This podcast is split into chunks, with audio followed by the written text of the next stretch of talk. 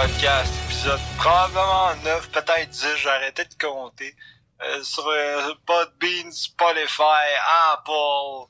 Euh, je salue tout le monde qui nous écoute, habitants de Chouville et autres endroits de films de Noël fictifs. Euh, je vais commencer. Écoutez, cette semaine, j'ai commencé avec une question super importante à Alex. Oh. Alex, je vais te demander de faire une liste des, euh, des gens du podcast, fait que nous trois, de la personne qui travaille le plus fort à la personne qui travaille le moins fort. Ah, boy. Euh, bon, je par- écoutez, je sais que normalement on commence par euh, par parler du Canadien là, puis il y en a peut-être qui trouvent qu'on parle trop des livres, c'est à quoi je dis d'autres podcasts.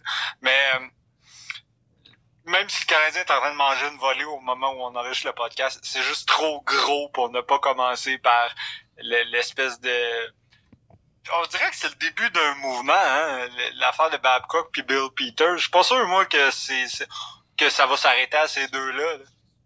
Non, d'après moi, il y a des coachs qui, à soir, ils vont se coucher bien stressés parce qu'ils savent que là, une couple d'années, ils ont fait des conneries puis que là, il y a des joueurs qui vont sortir des buissons pour aller raconter leur histoire euh, sur Twitter ou sur The Players Tribune ou peu importe. D'après moi, euh, euh, oh, c'est c'est- c'est de la pointe de l'iceberg.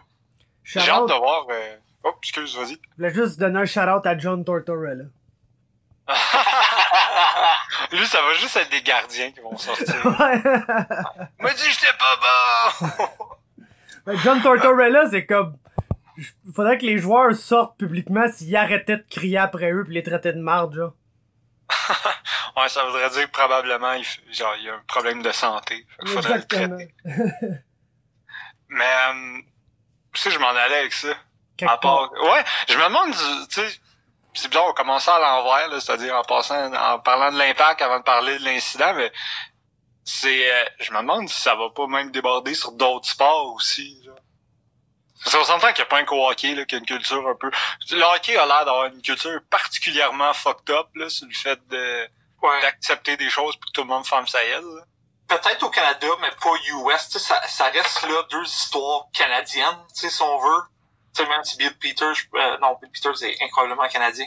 Euh, mais tu sais, là, c'est, c'est Toronto qui, euh, les Flames, ça va peut-être faire de quoi au Canada, mais le hockey est pas assez gros pour, admettons, que ça fasse de quoi US, tu sais, pour que, admettons, des gens au baseball dans une équipe de la, de la Major League Baseball ou, tu sais, de basket sortent à cause de ça. Je pense que ça va rester euh, au Canada. Je pense que c'est une histoire qui va rester au Canada. Je suis même, tu sais, sincèrement, je suis même pas sûr qu'il y a du coverage de ça aux États-Unis. Je sais pas, faudrait vérifier parce que pour moi, c'est quand même une grosse affaire, là. Ouais.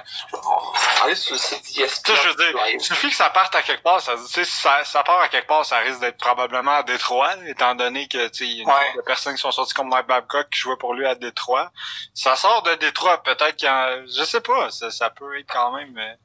Parce que pour moi, c'est quand même assez gros. Je- je- euh, écoutez, normalement, quand il se passe de quoi, j'explique un peu de quoi on parle. J'ose croire que vous le savez tous. Là. Ceux qui écoutent le podcast, je serais surpris que quelqu'un fasse le saut en apprenant que Mike Babcock aurait, ben, pas aurait, a demandé à Mitch Marner quand il était recru de faire une liste euh, de, de, de ses coéquipiers, de celui qui travaille le plus fort à celui qui travaille le moins fort. Les rumeurs veulent que ça a même fait pleurer Mitch Marner, pas à cause de faire la liste, mais à cause que Babcock, après ça, est allé la montrer aux joueurs qui, soi-disant, travaillaient le moins fort. C'est un total dick move de la part de Babcock. On avait un gérant à Cage au Sport qui avait fait ça en arrivant, man. Il avait travaillé, il avait, il avait travaillé super longtemps, là, d'ailleurs, man. Shout-out à lui. C'est vraiment un dick move, ça. Euh, pour répondre à ta question, Seb, euh, mettons, je suis sur le site d'ESPN, pis c'est pas sur la page principale, pis c'est pas dans les headlines, sur le côté là, où est-ce qu'il y a juste les titres. Mais ça devrait l'être. Ça devrait. Ça devrait l'être. Ouais. Mais, euh, ouais, c'est, de toute façon, tu sais, la dernière fois, le dernier podcast euh, est sorti finalement, a été enregistré la veille que Babcock soit congédié et est sorti le jour où Babcock a été congédié. Fait que, tu sais, on en a pas mal parlé la semaine passée de pourquoi je voulais que Babcock soit congédié puis pourquoi c'était la bonne chose à faire, mais là, c'est fait. Fait que, euh, on peut même en parler un peu là en même temps que parler de la controverse en même temps parce que je pense que l'un est un peu relié à l'autre qui est du fait que tu clairement les joueurs aimaient pas jouer pour Mike Babcock c'était de plus en plus vrai c'était de plus en plus apparent on l'avait dit qu'il avait perdu son vestiaire. Là, je pense que plus ça va, plus on comprend pourquoi aussi. Là. Ouais. Tu sais, à moi, à ta place de Mitch Marner, c'est sûr, je serais peut-être pas au top de ma motivation à jouer pour ce gars-là. Ça explique aussi sûrement pourquoi il a demandé 12 millions par année. ouais. Ok, ça aurait dû renvoyer le coach avant si c'était la seule raison qu'il voulait plus d'argent. Je trouve ça quand même fucked up qu'il ait re-signé, genre, sachant ça aujourd'hui. Ouais, mais écoute, c'est un gars de Toronto, un fan des Ouais, livres, tu sais, on dira bien ce qu'on veut, tu sais, c'était son équipe de jeunesse. D'après moi, il voulait pas aller nulle part, tu sais, il a refusé des, des offer sheets euh, des Islanders ou de Columbus. Je Euh, pense des deux, en fait, par Ouais, c'est ça, tu sais, qui donnait plus d'argent. Il voulait jouer à Toronto. D'après moi, il voulait pas jouer pour Mike Babcock fort fort. Puis on peut pas le blâmer. euh, Après tout qu'est-ce qu'on, tout qu'est-ce qui est sorti, on peut pas vraiment le blâmer, je pense. Non, c'est ça. Plus, plus les choses sortent, plus ça me semble assez évident. Puis même, euh, tu sais, au début, au début, bon, euh, on sait depuis, que depuis des années que Mike Babcock a, a Mike Commodore comme Eckler, là, qui le, Ouais. ne le lâche pas. Mais là, depuis le congédiement, clairement, c'est, c'est, c'est pas juste la vie de, de Mike Commodore. Il y a, à, à moins que j'ai perdu le compte, moi, ça fait déjà trois autres anciens joueurs, là, Jeff O'Neill, Carlo Colayacovo, et puis Mark Fraser, moi, que j'ai vu dire que Babcock était en, en de termes lousses une vidange. Mais, tu sais, je suis content que t'en parles. Tu sais, genre, Commodore, je suis bien sympathique à ce qu'il a fait, mais tu sais, je trouve qu'il beurre épais un petit peu, là. Ouais, c'est ça. Mais lui, ça fait des années qu'il sert Ouais. de Mike Babcock pour rester relevant. tu sais, prendre une photo que, tu sais, que c'est fait donner de Mike Babcock qui vide son appartement, c'est un peu croche, c'est un peu... Non, ça, mais, ouais. Tu sais, Babcock a ses affaires à se reprocher, mais ça. Mike Commodore, euh, ça, ça c'est certainement pas. Mike Commodore, c'est genre un ancien plombier de la ligue qui, tu sais, la principale chose qu'il regrette encore, c'est même pas l'allègement de Babcock, c'est le fait que Babcock l'utilisait pas, puis à ce moment-là, Commodore était complètement, tu sais, dans son prime, Mike Commodore était pas particulièrement bon. Quand il jouait à Détroit, il était complètement washed up, là, puis là, Ouais.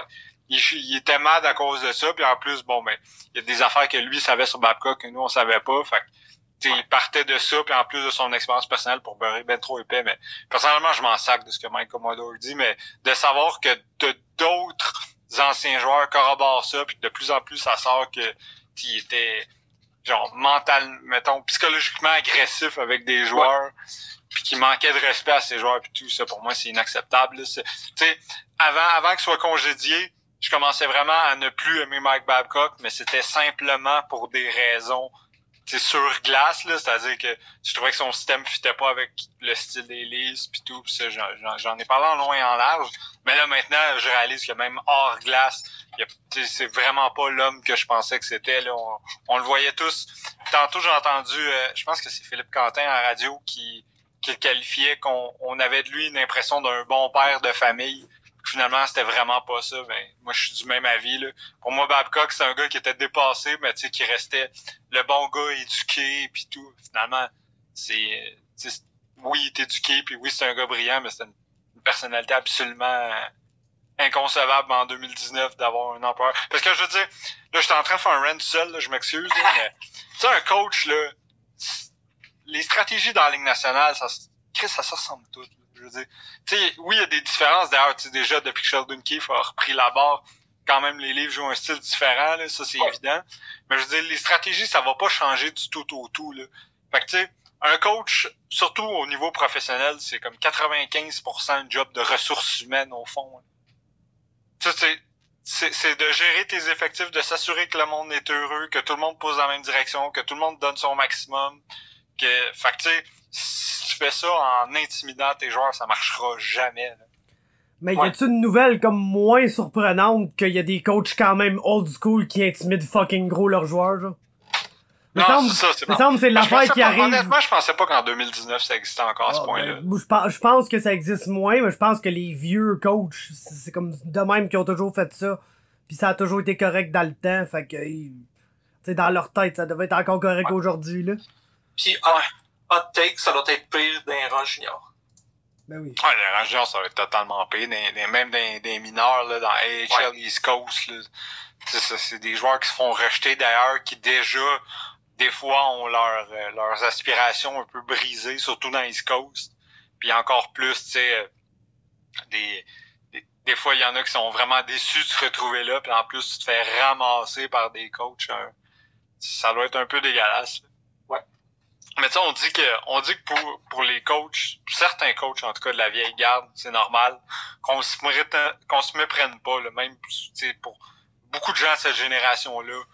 Tu sais, je veux dire, si tu regardes euh, dans les commentaires des posts qui parlent de l'affaire de Babka, vous allez voir partout des, des boomers dire euh, ah ouais. j'ai quoi un problème euh, oh, du euh, fucking sensitive les jeunes est peuvent ouais. même pas manger une taloche est-ce en broyer ah, c'est quoi ta snowflake et ça, ça, ça, dit le mot snowflake puis là ça ouais. que soudainement tout est ouais. ça, c'est snowflake c'est la version pas hockey de tu connais pas ton hockey ça met fin à tous les arguments Ouais. Moi, je, pas que je le souhaite, là, mais une affaire que je me demande depuis que c'est sorti, là, c'est y a-tu des histoires sur Michel Terrien? Tu sais, Michel Terrien, quand il a commencé à coacher, là, il, il, il brassait du monde puis il avait pas peur. Je me, tu sais, je, je le souhaite pas, là, mais depuis que ces histoires-là sont sorties, c'est, il tu sais, je serais pas surpris d'entendre une histoire sur Michel Terrien qui sorte. Euh, ben, je, je vais être honnête avec toi, je me suis dit la même chose mais j'en parle pas parce que en même temps ça sert à, à rien pour l'instant de single out des gars qui peut-être pourraient avoir sais, je veux pas me mettre non plus à profiler les gars, non, plus, dire, les coachs, puis à dire euh, ah lui il a sûrement fait ça, lui a sûrement fait ça. Est-ce que c'est possible? Oui. Euh, je devine que si c'est vrai éventuellement, que, que ce soit pour lui ou pour n'importe quel coach de cette génération-là, j'ose espérer qu'à un moment donné, on va le savoir. Parce que pour moi, c'est absolument la responsabilité des joueurs de, de se faire entendre là-dessus parce que c'est pas normal que ces gars-là continuent de se faire engager s'ils ont vraiment un comportement euh, de la sorte euh, en 2019, là, en, en même quasiment 2020.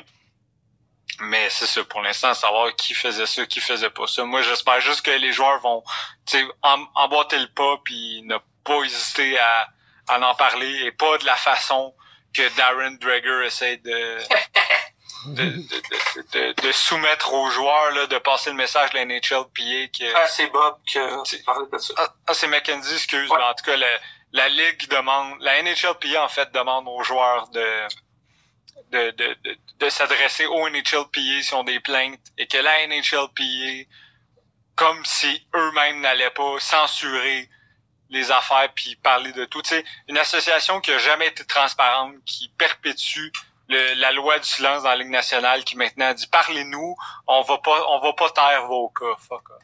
Ouais, non. Ça, c'est, la, ça, c'est totalement la bullshit. Ouais. Ils sont pas super trustables. NHLPA. Ils sont mettons. aucunement trustables. C'est pas, c'est pas, pas des gens à qui j'aurais me confier sur mes émotions puis les affaires que pas le fun qui me sont arrivées, tu sais. Ah, c'est ça. Imagine dire, nous, notre problème, c'est avec des agissements de gars de la vieille garde. Fait qu'on va en parler à Don Fair. ouais, c'est ça. Qui a comme 91 ans. ça marche aucunement, là. Il y a autant, autant d'années que Pasternak va scorer de but à soir contre le Canada. Ben, rendu à 3, là. Ouais, rendu à 3.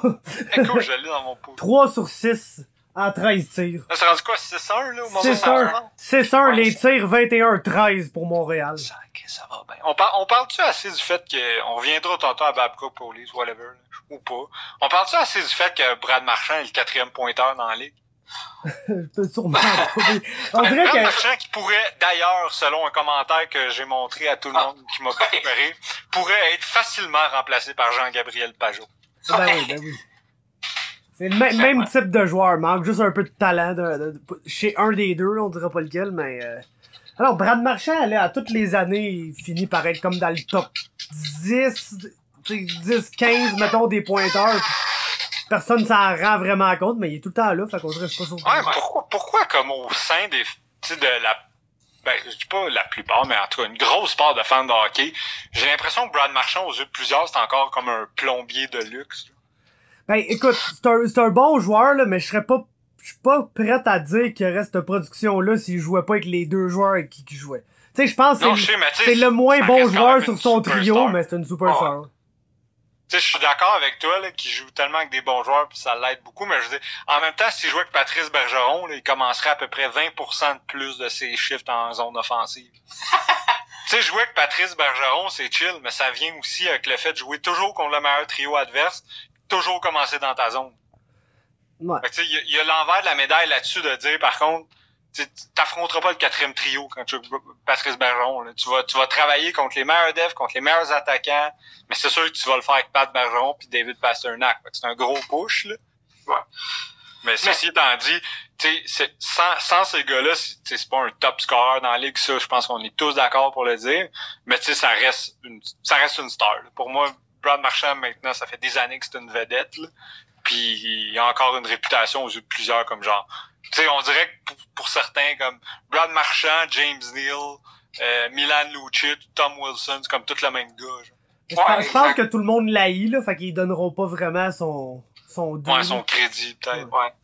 Puis, je veux dire, son contrat est, il est de plus en plus sweet aussi. là. Je pense que c'est 6 millions, un enfant même. Là, fait que il- son, son Non, deal. c'est un, un solide deal. Ouais. Euh, il, il les accumule à Boston. Ouais. Mais tu sais, je veux dire, c'est ça. Il fait partie aussi peut-être de la deuxième meilleure la deuxième meilleure ligne de la Ligue nationale, si on dit qu'à Non, la meilleure. en Non, avant, la meilleure. en avant de celle de Colorado?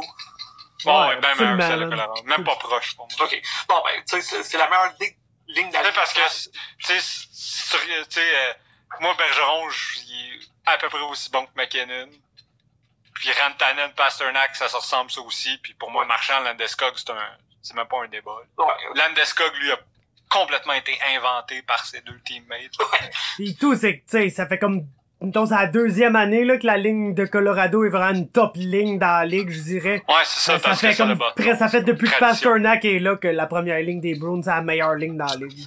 Ouais, exact. Puis je veux dire, c'est pas, la ligne à McKinnon a vraiment pas le même déploiement que celle à Bergeron non, plus. Effectivement. Celle à Bergeron, c'est genre, on est des premiers pointeurs de la ligue, on commence en zone défensive, puis on affronte littéralement tout ce que t'as de meilleur à offrir. Celle du Colorado, c'est comme, Puis c'est on- chill, on a Nazem Kadri pour prendre les toughs, puis vous autres, vous allez jouer contre. Ouais, compte deux, des buts contre les meilleures ligues, en plus, là, genre, constamment. ouais. Ouais, Ouais, puis il ils vont, domine, là.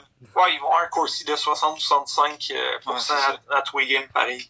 Ouais, ça, ça me fait penser à, comme, l'année où Yori Letera, puis euh, Vlad Sobotka étaient des, des malades, puis qui jouaient avec Tarasenko, puis que cette ligne-là, genre, Ouais. avait comme 33% de départ en zone offensive, puis un Corsi de 66 tous les trois toute l'année. Euh, Yori Lettera. ouais. Ah, Seb, on a parlé de, de Babcock puis des livres. Tu veux parler de Bill Peters? Ouais, ouais, ben Bill- Peters aussi, là, il commence à accumuler une coupe de, de belles accusations. Ça a commencé par pas mal la pire chose, je pense, que j'ai entendu. là. Ouais. Que, tu sais, moi, bon, dans la Ligue américaine, il aurait sorti le N-word à Hakim Aliu. C'est Aliu lui-même qui l'a dit, et puis il y a deux coéquipiers euh, anonymes qui ont corroboré. Euh, pas anonyme. Il y en a un qui, qui était à Oh. 98.5. Euh, c'était qui? c'est un Québécois. Je, je m'excuse s'il écoute. Je, je me souviens qu'il y a un nom composé, euh, mais il, est sorti publiquement que pour dire euh, oui, oui, j'ai entendu ça, puis voici, voici. Là. Ok, c'est quand même. Hein? Bon, ben, garçon qui n'a pas de nom, on te remercie de ton intervention. Euh, mais, ouais, c'est ça. Fait que déjà, c'est tellement bad. Puis en plus, Aliou dit que à ce moment-là, lui était on pace pour 20 buts comme rookie dans la Ligue américaine. Puis que, dans le fond, dans le fond, l'histoire, parce que celle-là est peut-être un peu moins connue que celle de Marner. Simon Danny. Pépin. Ouais, ce gars-là. That guy, Simon Danny That Pépin. guy. Ben, that guy qui a quand même joué dans la Ligue américaine. Ouais, Props à lui, on, on a clairement pas fait ça. on le no-sell, mais good job pareil. Mais, euh, ouais, euh, dans le fond, l'histoire, en gros, c'est que Hakim Aliou dit que quand il jouait dans la Ligue américaine, euh, des fois, je pense qu'il était en charge de la musique dans le vestiaire, là, quelque chose du genre, ou en tout cas, pour une raison X, Bill Peters savait qu'il écoutait du rap. Puis Hakim Aliou, évidemment, est une personne de couleur. Puis là, Bill Peters a assimilé la musique du diable qu'il n'aimait pas à Hakim Aliou, puis il l'a- traité de, en tout cas, le mot qui commence par N, qu'on va dire sur le podcast, là. Et euh, c'est ça, puis là, Hakim Aliou l'a pas pris, il dit que stand-up à son coach, parce qu'évidemment, c'est ça qu'il fallait qu'il fasse, là. Genre, c'est absolument la réaction qu'il devait avoir, mais Bill Peters n'a pas aimé ça, et au lieu d'admettre ses torts, euh, il a demandé à l'organisation de le retourner dans la East Coast, même si Aliou produisait bien sans jamais jouer sur l'avantage numérique, assez dire. J'ai pas vérifié cette information-là. Ouais. Mais c'est ça. Puis là, depuis, je sais qu'il y a Michal Jordan qui, a joué pour euh, en Caroline qui a dit que euh, Peters méritait ce qui arrivait puis que il, lui était arrivé à de nombreuses reprises, selon lui, d'avoir frappé ses joueurs, d'avoir punché des joueurs, d'avoir kické des joueurs.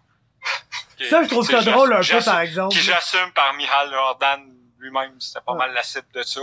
Il était bon en plus, Michal Jordan. J'étais en train de me demander s'il a pas été scrappé par Bill Peters, parce que je me souviens qu'il est arrivé dans la ligue, je le trouvais vraiment bon. Mais c'est quand même drôle que des gars de la NHL se laissent frapper par un vieux. Là. Moi, je casserais les dents, lui, tabarnak, là, me semble. Ben, tu vois, ça, c'est l'affaire la plus hockey qui existe. Ouais. Tu, tu verrais pas ça, donc, tu sais, va, va puncher un gars d'O-line ouais. la NFL, je garantis qu'il va te pitcher dans la sixième rangée. Ouais. Non, mais, tu sais, c'est des joueurs, ça se bat au hockey, là. C'est pas comme si c'était un sport, genre, c'est pas comme si c'était le coach de patinage artistique, là, qui, pis, tu sais, pas de, pas de, de, de, de, pas de shade de patinage artistique, là, mais je pensais ça, je pense pas que c'est, Chris, c'est des joueurs de hockey, c'est prêt à acheter les gars pour n'importe quoi ça la glace, se pogner avec un dude après, après que le goaler ait sauvé à la puck, là, pis se coller des coups de bâton dans la face, littéralement. Mais, c'est pas game de genre, geler son vieux tabarnak de coach sénile de, 50 ans et plus qui traite du monde de N-word puis qui frappe des gars comme âge. Ouais. Faut, faut, faut dire deux affaires, là. Les, les, les, allégations datent de 2009, ça change rien, mais c'est juste pour mettre les trucs en, en perspective.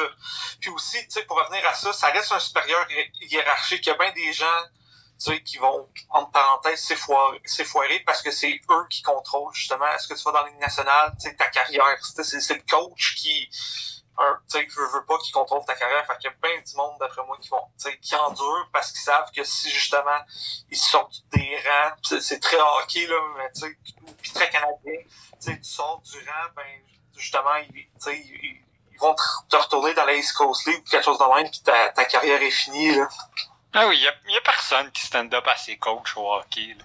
On a entendu tellement des histoires. La, la seule équipe que j'ai déjà vu vraiment stand-up à un coach, c'était les Pingouins avec Scotty Bowman quand il avait décidé littéralement qu'il allait, qu'il allait plus avoir le droit de les coacher. Là. Que genre, il disait, je pense que c'était en 91, 92, là, que Scotty Bowman, qui est apparemment par contre le plus grand coach de tous les temps, là, mais que Mario Lemieux puis ces gars-là avaient dit, regarde, pointe-toi derrière le banc, mais tu dis plus ton estime mot, puis c'est nous autres qui décident des change-up, des stratégies, puis ils sont littéralement coachés eux-mêmes, genre. Ouais. Puis pendant ce temps-là, encore aujourd'hui, t'as des boomers qui disent ah, ça ne prendrait des gars comme Scotty Bowman encore quand le gars était dépassé il y a 20, il y a genre bientôt 30 ans. ouais. il était déjà dépassé, puis là, 30 ans plus tard, ça prend des gars comme lui. C'est quand même un peu comique, là. Mais c'est ça, pis tu sais, mais il y a personne. Tu sais, ça prend vraiment des équipes qui ont des gars. Tu sais, faut que ce soit une affaire d'unité, là, de, de stand-up contre un coach. Il n'y a jamais un gars qui va faire ça tout seul en sachant très bien les conséquences que ça va avoir, qui sont que, tu sais, c'est une ligue de, le hockey, c'est un sport de soupe au lait, là. Fait que si tu stand-up à ton coach, peut-être qu'ils vont renvoyer le coach, mais ils vont quand même te trouver troublemaker pis tu seras plus dans la ligue, à moins d'être une superstar. Exact. Fait que tu sais, ce qui fait que le seul tu sais, même, euh, c'est Carlo Colayakovo qui disait que dans le temps, même les vétérans, à chaque année, allaient voir Ken Allen à Détroit pour faire renvoyer Mike Babcock. Puis, tu, tu regardes quand est-ce que Kolayakovo jouait, c'est en même temps, tu sais, que les, que les Lidstrom, que les Datsuk, que les Zetterberg, que les Franzen, que les Holmstrom. Tu sais, je devine qu'il va y avoir une coupe de vétérans là-dedans qui y allait, puis ça marchait pas. Fait que, tu sais, pour que c'est une coupe de ces gars-là et voir le, le GM, puis pas être capable de faire renvoyer le coach, imaginez ce que Michal Jordan est capable de faire. Ouais, c'est ça. Absolument rien, là, je veux dire. Tu sais, le, seul autre cas qui me vient vite vite à la tête, c'est quand, quand les Kings de Los Angeles, après deux Coupes Stanley, là, avaient embarré Daryl Sutter euh, dans le vestiaire. c'est genre... C'est un autre cas unique parce que Daryl Sutter, c'est un gros caractère, mais c'est le genre de gars qui... C'est le genre de gars que tu peux embarrer en dehors du vestiaire, genre, puis il va comme comprendre. Ouais. Tu sais, c'est tellement du la tough measure que je suis sûr que, que Daryl Sutter est comme, c'est beau. Je comprends le message, là. Je comprends ce que vous faites, puis je respecte ça. Tu sais, il y a des coachs que je pense que tu serais mieux de les envoyer chier, puis ils te respecteraient plus que si c'était comme, que si tu stand up pas, genre. Je sais pas comment, je sais pas si ça, ça fait du sens ce que je dis, là. En ce moment, j'ai juste fucking Vince McMahon dans la tête, que genre, il, oh, ouais, ben... tout le temps d'accord avec lui, Chris dehors faut que tu dises genre non, t'es un épais, ça fait pas de sens, puis comme oh I like that guy. Ouais. Oh, il y en a dans la vieille garde, c'est juste ça. Ils attendent juste que tu stand up pour faire comme ok, c'est good, genre, faut, faut, faut genre que tu repousses pour qu'il arrête de te piler ses pieds, mais au hockey, c'est pas une culture de ça, fait que souvent, ça arrivera pas. Ouais. Puis, je pense que c'est pas faux d'affirmer qu'il y a beaucoup de coachs qui ont probablement un ego plus gros que tous les joueurs de son équipe mis ensemble. Ouais, ouais, non, mais c'est sûr, là, je veux dire, les coachs, souvent, ça... Tu, finis par le croire, là, tu sais, je veux dire, mettons, si tu prends l'exemple de Mike Babcock, là, ce gars-là s'est tellement fait dire que c'était un génie puis qu'il réinventait la game, même si tu réinventait rien. Mais c'est tellement fait dire que c'était un Christy de génie de lui dans sa tête. Il a fini par le croire. Tous les jours, les médias de Toronto viennent le voir, puis boivent ses paroles. Je veux dire, les médias à Toronto, c'est comme les médias à Montréal. Là. Il y en a une couple qui, sont prêts devant le coach à le remettre en question, mais la plupart, c'est des yes men. Si, si, le Babcock pourrait être en train d'expliquer ce soir, vous allez voir la lune, elle va être en forme de cube, puis les journalistes seraient comme oh, oh, oh, oh, that's interesting. Ouais. Puis Steve Simmons, il irait interviewer un cart de dog pour bâcher euh, Phil Kessel. Ouais, c'est ça. Il dirait que si Babcock avait pas raison ça la lune, c'est à cause que Phil Kessel a fucké sa perception des formes. Voilà. ah, en fait que c'est ça. Fait qu'en attendant, mais Sheldon Keefe est le coach des Leafs. Puis euh, c'est pas trop clair c'est qui le coach des Flames. Mais les Leafs à date ont deux victoires, aucune défaite sous Sheldon Keefe. Fait est... Puis euh, le, le chum, euh, voyons, le défenseur, Colorado. Tyson Barry. A, compté ses, ses premiers buts. Tyson Barry qui avait, je pense, 0 but, 6 passes en 23 matchs, il est, rendu avec, je pense, 2 buts, une passe en 2 matchs. Fait que c'est quand même mieux que c'était. Oh, et demain, Toronto affronte Détroit. le Babcock Bowl. Babcock Bowl. Loser wins Babcock, man. Ah, quelle troupe de journalistes va être capable de trouver la pire histoire avant le match? on a notre première breaking news durant le, podcast. Oh, euh, les Flames annoncent que Peters va pas coacher demain. Euh, qu'il va être remplacé par un des assistants coach, puis que dans le fond, ils doivent attendre euh, avec, dans le fond, les avocats, l'avocat, les avocats des Flames doivent attendre d'avoir tous les faits avant de. De le dehors, tabarnak. Ouais. C'est vraiment bizarre, ça. Parce que, tu sais, comment tu peux ne pas coacher, mettons, euh, parce que là, ça va être le deuxième match, dans le fond, qui coach pas, je pense. Euh... Donc, le dernier match, il était pas derrière le banc, non? Oui, euh, oui, il était là, mais il, il a, pas là, parlé okay. il a pas parlé aux journalistes après la game. mais, mais, en tout cas, mettons, au, au pire, c'est un match, là, ça fait bizarre, fait comme, ah, il coachera pas ce match-là, mais ça se peut qu'il revienne après. Là. Non, Quelle crédibilité t'as dans ton ouais, vestiaire après? Non, d'après moi, c'est fini, là, c'est juste une question de... Tu sais, parce que dans le fond, ouais, c'est ça, parce que dans le fond, en faisant ça, c'est que l'équipe admet qu'il y a une certaine crédibilité aux allégations contre leur coach, puis en admettant ça, même tacitement, tu dis aux joueurs, ben, vous auriez raison de plus vouloir jouer pour lui. Ouais. Puis, tu sais, quand ça va sortir, puis quand il va être remplacé, euh, parce que là, tu sais, là, c'est juste un, assistant coach, fait que, tu sais, les Flames vont jouer sensiblement le même style de jeu. Moi, j'ai hâte de voir, que des gars comme euh, Monahan, puis Boudreau, euh, puis euh, Johnny Hockey, que, ça jouait mal. Je me demande, s'il va pas avoir un effet euh, Sheldon Keefe, peu importe. Ah, ça peut, puis tu moi, je pense à voix haute, là, mais à quel point est-ce que c'est possible que de dire l'assistant va fill in pour le head coach parce qu'on investigue des choses, à quel point c'est pas juste peut-être une façon de s'acheter du temps oh. pendant que tu interviews des coachs. Là? Ah, clairement aussi. Parce que moi, je suis sûr que, tu sais, malgré tout ce qui s'est passé, ils ont fait un. Moi, c'est sûr qu'ils ont appelé Mike Babcock. Même avec tout ce qui est sorti, là, je suis sûr qu'ils ont lâché un call à Mike Babcock. Ah, ça, on dit non, pas avec la tempête qui en ce moment. L'équipe qui embaucherait Babcock en ce moment aurait l'air vraiment conne. Hey, ça serait magnifique, mon viennent de sortir d'un club, s'ils viennent de sortir de Bill Peters, qui a le même genre d'allégation, oh. puis aller engager son sensei, là. Ouais, mais je, je, je juste pas, là. Il y, a, y a 35 coachs dans la Ligue nationale, puis 5 articles changent tout un ou l'autre. Il y a jamais de 109 vraiment qui rentrent. À ouais, non, je sais, mais de là à... Non, je pense pas, je pense pas que ça se pourrait que que vraiment, tu sais, il doit y en avoir d'autres, des Ouais. coachs qui ont de l'allure, qui sont sans emploi, il m'en vient aucun en tête, là, mais... Ouais, c'est ça. Euh, moi non plus. Scotty un bon Bob. Hartley qui nous revient. Ouais, ben, il ramène Bob Barkley en avion de du coin de la Russie qui est, qui est rendu pour le, le ramener en arrêt. Écoute, on dira ce qu'on veut, mais euh, les Flames avaient de l'air mieux avec... Avec Randy euh, Carlisle. eh, bon. Ben, euh, parlant de choses qui n'ont pas d'allure, on parle-tu de la suspension de Bertuzzo? Ouais, ouais, pour son coup que j'ai pas, genre, regardé à mille reprises, là, mais tu peux nous en parler sûr.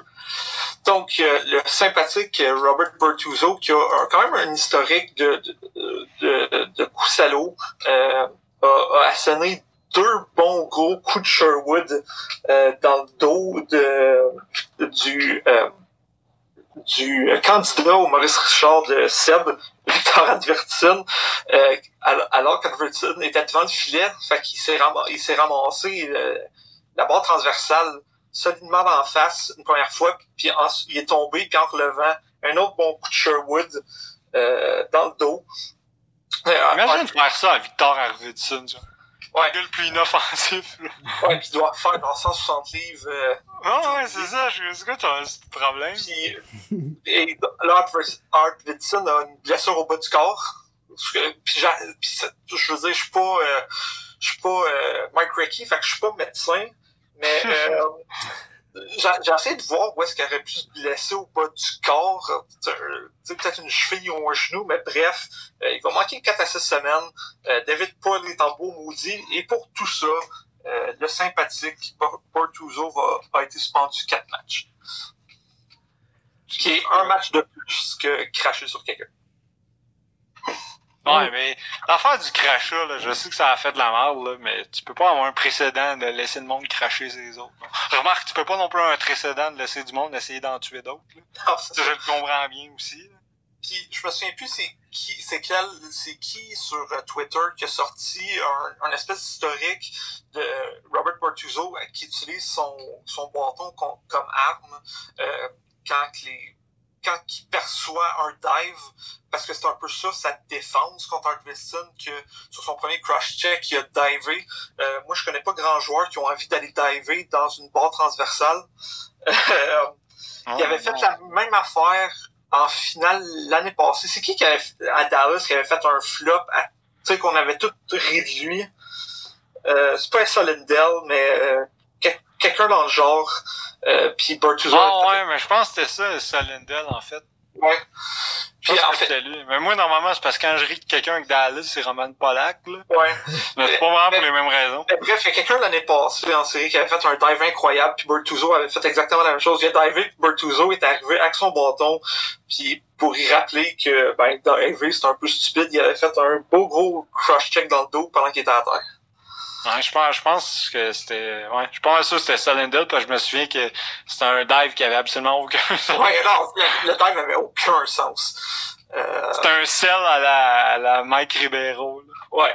Fait que bref, euh, quatre matchs pour pour ça, puis tout le, le- le- la, la, la blogosphère et le, ah, je pense que tout le hockey Twitter était assez unanime pour dire que c'était un peu n'importe quoi. Parlant de hockey Twitter, là, si tu t'en veux des breaking news, je te confirme qu'en ce moment, Twitter est comme en mode euh, Fire Claude Julien. Ah ouais, effectivement. C'est officiellement complètement lancé. Là. Ce qui est drôle, c'est que ça- tu sais, la semaine passée, euh, Babcock a été congédié, puis là, tout le monde était comme Ah ouais, mais le prochain c'est Julien, puis tout, comme s'il était dans la même situation. là. Ben, c'est Dans ces deux équipes qu'on s'attend à ce qu'ils gagnent la coupe, là. Euh. Tu sais, si on veut voter sur les apps vite vite, tu sais, toutes les fancies disent que les apps à 5 contre 5, c'est dans les top 5 des meilleures équipes. À peu Ouais, près, là. Malheureusement, les fancies disent aussi que le Canadien a 4 des 5, des 10 joueurs qui ont accordé le plus de buts sur le piqué cette année. ça aussi. Mais tu sais, le, le problème du Canadien, c'est pas leur système de jeu. C'est un, ils manquent de talent. Deux, ils sont pas capables d'arrêter une pote sur piqué. Trois, euh, là, Petrie, il, on s'entend que le Petrie du mois d'octobre est parti, puis ça paraît. Ouais, ouais, c'est ça. genre Puis- le seul défenseur qui existe dans l'équipe, le gros. Fait que, Ben, quand il joue mal, Ben, Weber, Weber est bien meilleur que Petrie depuis. ah, de- depuis Ouais. un petit bout, là, mais c'est c'est pas bon signe, le gros. Quand ton meilleur défenseur, c'est chez Weber, c'est pas bon signe, là. Puis aussi, le, le nouveau trip de hockey Twitter, là, c'est Kotkaniemi et de la chenoute, puis euh, Ah, ça, ça, c'est le nouveau trip de Québec, euh, Hockey Québec. là. Québec au complet en ce moment a décidé que son nouveau héros. On- on a Attends, genre, décidé il, que- il est pourri, il sera jamais bon. C'est pas comme s'il était un an plus jeune que Nick Suzuki ni rien. là. Oh, c'est ça. Il y a, il y a 19 ans. Tu sais, il Il est probablement, il est peut-être même deux ans plus jeune. Ouais, je crois qu'il est deux ans plus jeune que Suzuki. Euh, tu sais, ils, ils viennent comme d'avoir 19 ans. On peut-tu se calmer les nerfs? Est-ce qu'il y aurait peut-être besoin d'aller dans la Ligue américaine? Peut-être. Ouais, c'est À là que j'en la venais. Moi, je, tu sais, mettez-moi ça dans la Ligue américaine. Rappelez-moi un, un. Belzile, un gars de même, là. C'est ça. Puis, tu sais, Ben, Belzile un centre, par contre, là, mais... ouais, mais il doit y en avoir d'autres des centres, là. Ils mettent Domi à l'aile, tu sais. Ouais. Ouais, non, Ouais, il me semble que tout le monde est presque un centre là, dans cette équipe-là. Ouais, c'est ça. Tout le monde a déjà joué centre, cette équipe-là, à peu près. Moi, moi, tout ce que Charles ça... Ledon, Nick Cousins. Il y en a, là, des gars qui peuvent jouer centre. Oh, ouais, t'as... Puis même, sais, en bas, t'as Paling, t'as Evans. Ben Chara serait un gros centre, tu sais. Il est pas bon def, là. Euh, mais, tu sais, moi, tout ce que ça en phase, toute cette série-là de défaites, la défaite contre, contre, euh, contre les Rangers, là, la dé... bon, Qui était magnifique d'ailleurs, man. Ouais, magnifique. je pense Ouais, qu'on n'a même pas encore parlé de cette défaite-là, qui était Ben, comme la OG défaite nice de l'année. Ah, c'était Ouais, magnifique. Mais tu sais, tout ce que ça en phase sur la défaite contre les Rangers, puis je pense que là, on peut dire qu'ils vont perdre contre les Bruins. Euh, Ah, tu sais pas, man. euh, c'est que le, le, le Canadien a un problème d'identité. T'as la vieille garde qui est comme le, le de l'équipe, puis t'as les jeunes, tu sais, t'as les, justement, Suzuki, tu sais, tout ce monde-là. Puis, selon moi, le Canadien devrait construire autour du noyau qui est jeune au lieu d'essayer de faire gagner autour du noyau qui est vieux. Fait, fait ton point, ce serait que peut-être ce serait pas une bonne idée de proposer à chaque jour d'échanger les meilleurs prospects pour des gars de 34 ans en fin de contrat. Exact. Tu sais, je me ballsy, mais ça, ça, ça, un se défend. Ça se défend. Mais tu sais, à- tu sais, puis là tout le monde veut, tu sais, là, là c'est Taylor Hall à Montréal, puis euh, là il y avait deux scouts du Canadien euh, à la game Kings versus euh, San Jose, puis là ça parle de Vlasic, puis ça parle de S'il y a quelque chose que le Canadien a ben pas besoin, c'est Marc-Édouard Vlasic. C'est bon. Hey, t'es genre nos deux, nos deux vieux défenseurs, nos deux meilleurs défenseurs ralentissent. Allons chercher Hey. Marc-Édouard Vlasic. Ouais, c'est Ouais, ça qui ralentit depuis trois ans à une vitesse incroyable, mais qui a eu comme quatre bons matchs en série l'année passée. Fait que là, il est revenu jeune. Ouais. Qui, qui était tellement underrated un temps qu'il est devenu overrated dans le temps des Olympiques quand que, il, il- il a passé ses équipes olympiques puis que tout le monde disait ben oui il faut que ce soit c'est sur l'équipe euh, canadienne puis Ouais, mais lui, ce qui est arrivé avec Vlasic, c'est pas un cas de... Tu sais, pour moi, c'est pas un cas de... Ah, il était... Tout le monde le trouvait underrated, mais dans le fond, il l'était pas, pis tout. Il était underrated, puis il méritait d'être aux Olympiques. Mais Chris, il est devenu pas bon. Qu'est-ce que je te dise? Ouais. Je veux dire, je- ça, ça paraît dans... Tu sais, si tu regardes même ses fancies, il est passé de... Tu sais, Ah ouais. statistiquement, un des meilleurs devs défensifs de sa génération à un gars, tu sais, de level Justin Brown. Ouais, euh, Mané- à, Ro- à Roman Polak. tu sais, l'année où il a signé son nouveau deal, fait qu'avant même que son nouveau deal de comme 8 ans, kick-in, il, il a pris, il est tombé, il est tombé d'une falaise, puis là, il fait juste tomber depuis quelques années, à part en série l'année passée que, il a bien paru, puis j'étais vraiment content pour lui, puis j'espérais que somehow il réussisse à remonter une côte, mais il fait pas, puis je veux dire, c'est plate à dire parce qu'on l'aime tout, Marc-Edouard Vlasic, c'est un gars qui est drôle, c'est un gars qui est, qui est travaillant, qui est une foutue belle histoire, qui était un des meilleurs defs au Canada, puis qui est Hockey Canada finit par même le reconnaître. Mais Chris, là, ça a l'air d'être fini, fait que c'est plus le temps d'aller le chercher. Mais tu sais, tout ça pour... La, là, la seule chose qui me fait peur avec la série de défaites du Canadien, c'est que... Puis c'est toujours ma peur, c'est que Bergevin va faire un move cave. Moi, je- c'est drôle, j'ai pas tant peur. Je- on dirait que je recommence à avoir tu sais, on, a- on avait peur de la même connerie l'année passée, Oui. arrivées. Non, mais c'est parce que là, sa job est pas mal, sa son, son site est pas mal plus chaud que l'année passée. Ouais, non, c'est sûr que là, il- mais tu sais, moi d'ailleurs, euh, je dois, tu sais, je dois avouer un, un tort là que, je pense le premier ou le deuxième, épisode- je pense que le premier.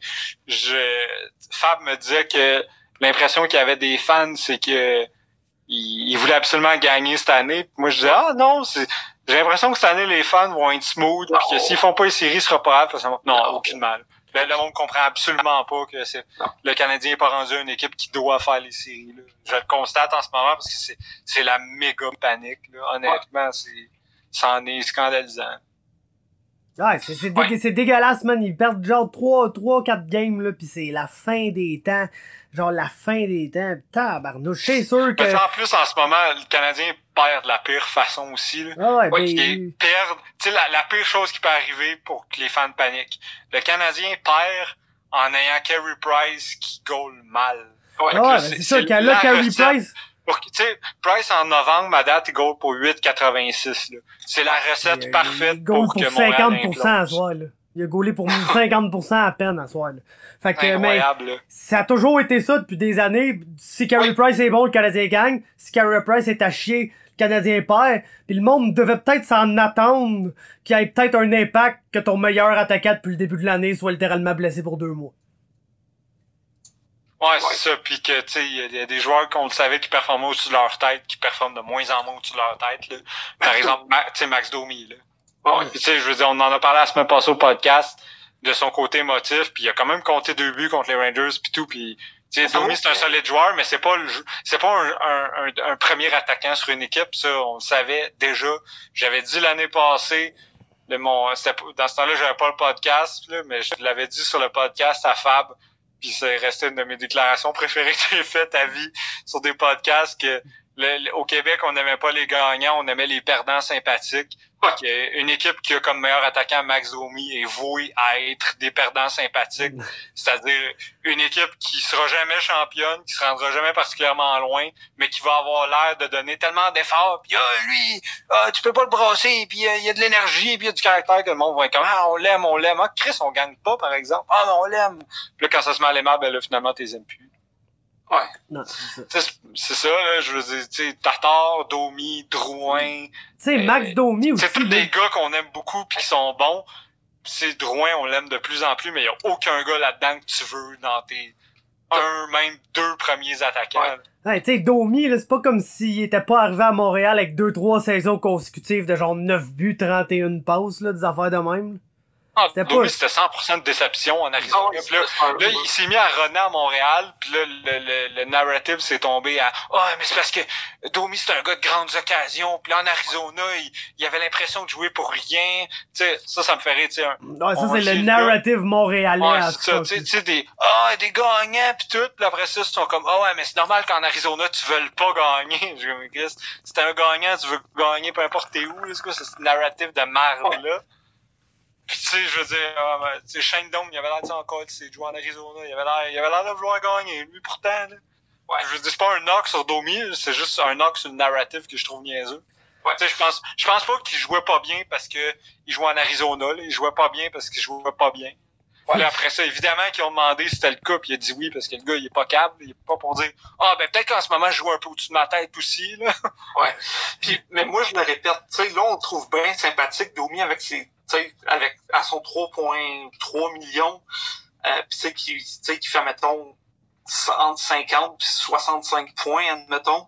Mais, payé comme un joueur de troisième trio, tout le monde l'aime. C'est ça. Mais tu sais, après ça, s'il va chercher 6.5, euh, 7 millions l'année prochaine, puis qu'il il score pas pendant 9, euh, games comme vient de faire, je, peux, je, peux, je vais te dire que le capital de sympathie va, euh, va, va partir pas mal plus vite. Ben, la face, c'est en ce moment, Bergevin, ce qu'il faut qu'il détermine, puis c'est pas un job facile, c'est de savoir c'est qui Max C'est-tu tu le gars qu'on a vu dans ces trois premières années? C'est-tu le gars de l'année passée? Ou de façon plus réaliste, est-ce que c'est comme un mix des deux? Ouais.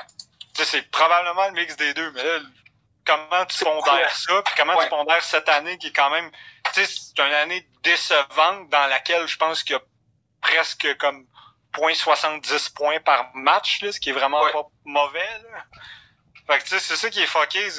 C'est dur de trouver la valeur de Max Domi, mais en même temps, si t'attends trop longtemps avant de le signer, il peut cut fire, puis là tu vas le signer trop cher, puis c'est vraiment fucké. Là.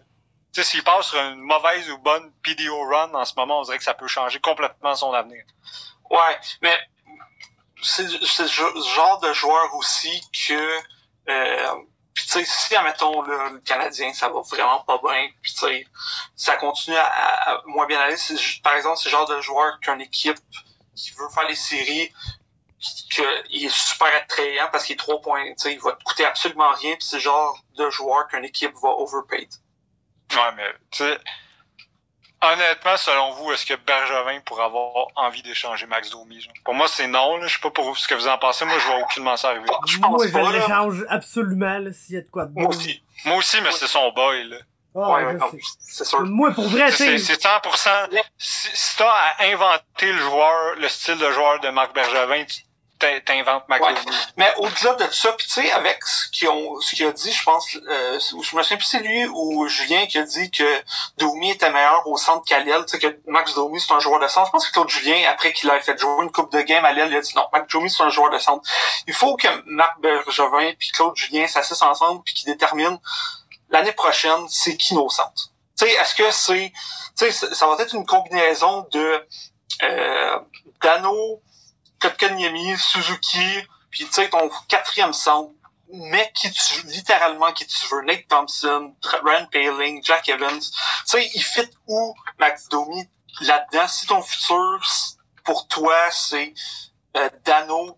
Kotkaniemi, Suzuki, puis whatever. Moi, Payling, puis puis Ouais. Kotkaniemi, puis ces gars-là. là.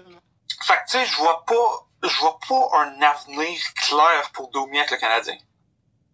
Non, c'est ça. Ça, par contre, t'as raison, mais on se- en tout cas, je... Pour moi, ce serait un constat d'échec avoué de Marc Bergevin s'il échangeait Max Domi. Moi, Mais je pense pas. j'aimerais quasiment mieux l'échanger que, tu sais, j'ai l'impression que, oui, peut-être Bergevin va le signer trop cher, mais ça, ferait- ça ferait vraiment chier. J'ai comme l'impression qu'il va peut-être coûter trop cher pour ce qu'on veut Oui. lui donner, ou du moins pour le nombre d'années Ouais. qu'il va vouloir être ici. Ouais. Fait que Ouais, c'est tant qu'à le laisser partir pour rien, j'aimerais mieux essayer de le flipper à quelque part, là. Tu sais, Ouais, comme, non, comme, non, comme ça, Alex comme dit, ça, ça, ça va de moins en moins bien pour le Canadien, là. Puis qu'on arrive à la date limite des transactions, puis qu'on se retrouve vendeur, ben ça va être le joueur qui va être le plus convoité dans l'équipe, probablement. là. Jeff Petrie. Si, si tu Ouais, mets... Honnêtement, si, si tu mets euh, Domi sur euh, la, la, la liste des tu sais, sur le trade block, Ouais. je pense non seulement c'est le joueur le plus en demande du Canadien, c'est le joueur le plus en demande de la Ligue nationale. Ouais. Tu sais, c'est un, ça reste un gars qui, en ce moment, sur un bon contrat, qui est, tu sais, que tu peux re-signer, puis qui est exactement le style que, comme, tu sais, on s'entend, là. Tu dis, tu peux aller chercher Max Domi pour des playoffs, t'as toutes les gems de la Ligue qui sont en grosse érection. C'est Ouais, peut-être le sauf- prochain Charlie Coyle, genre.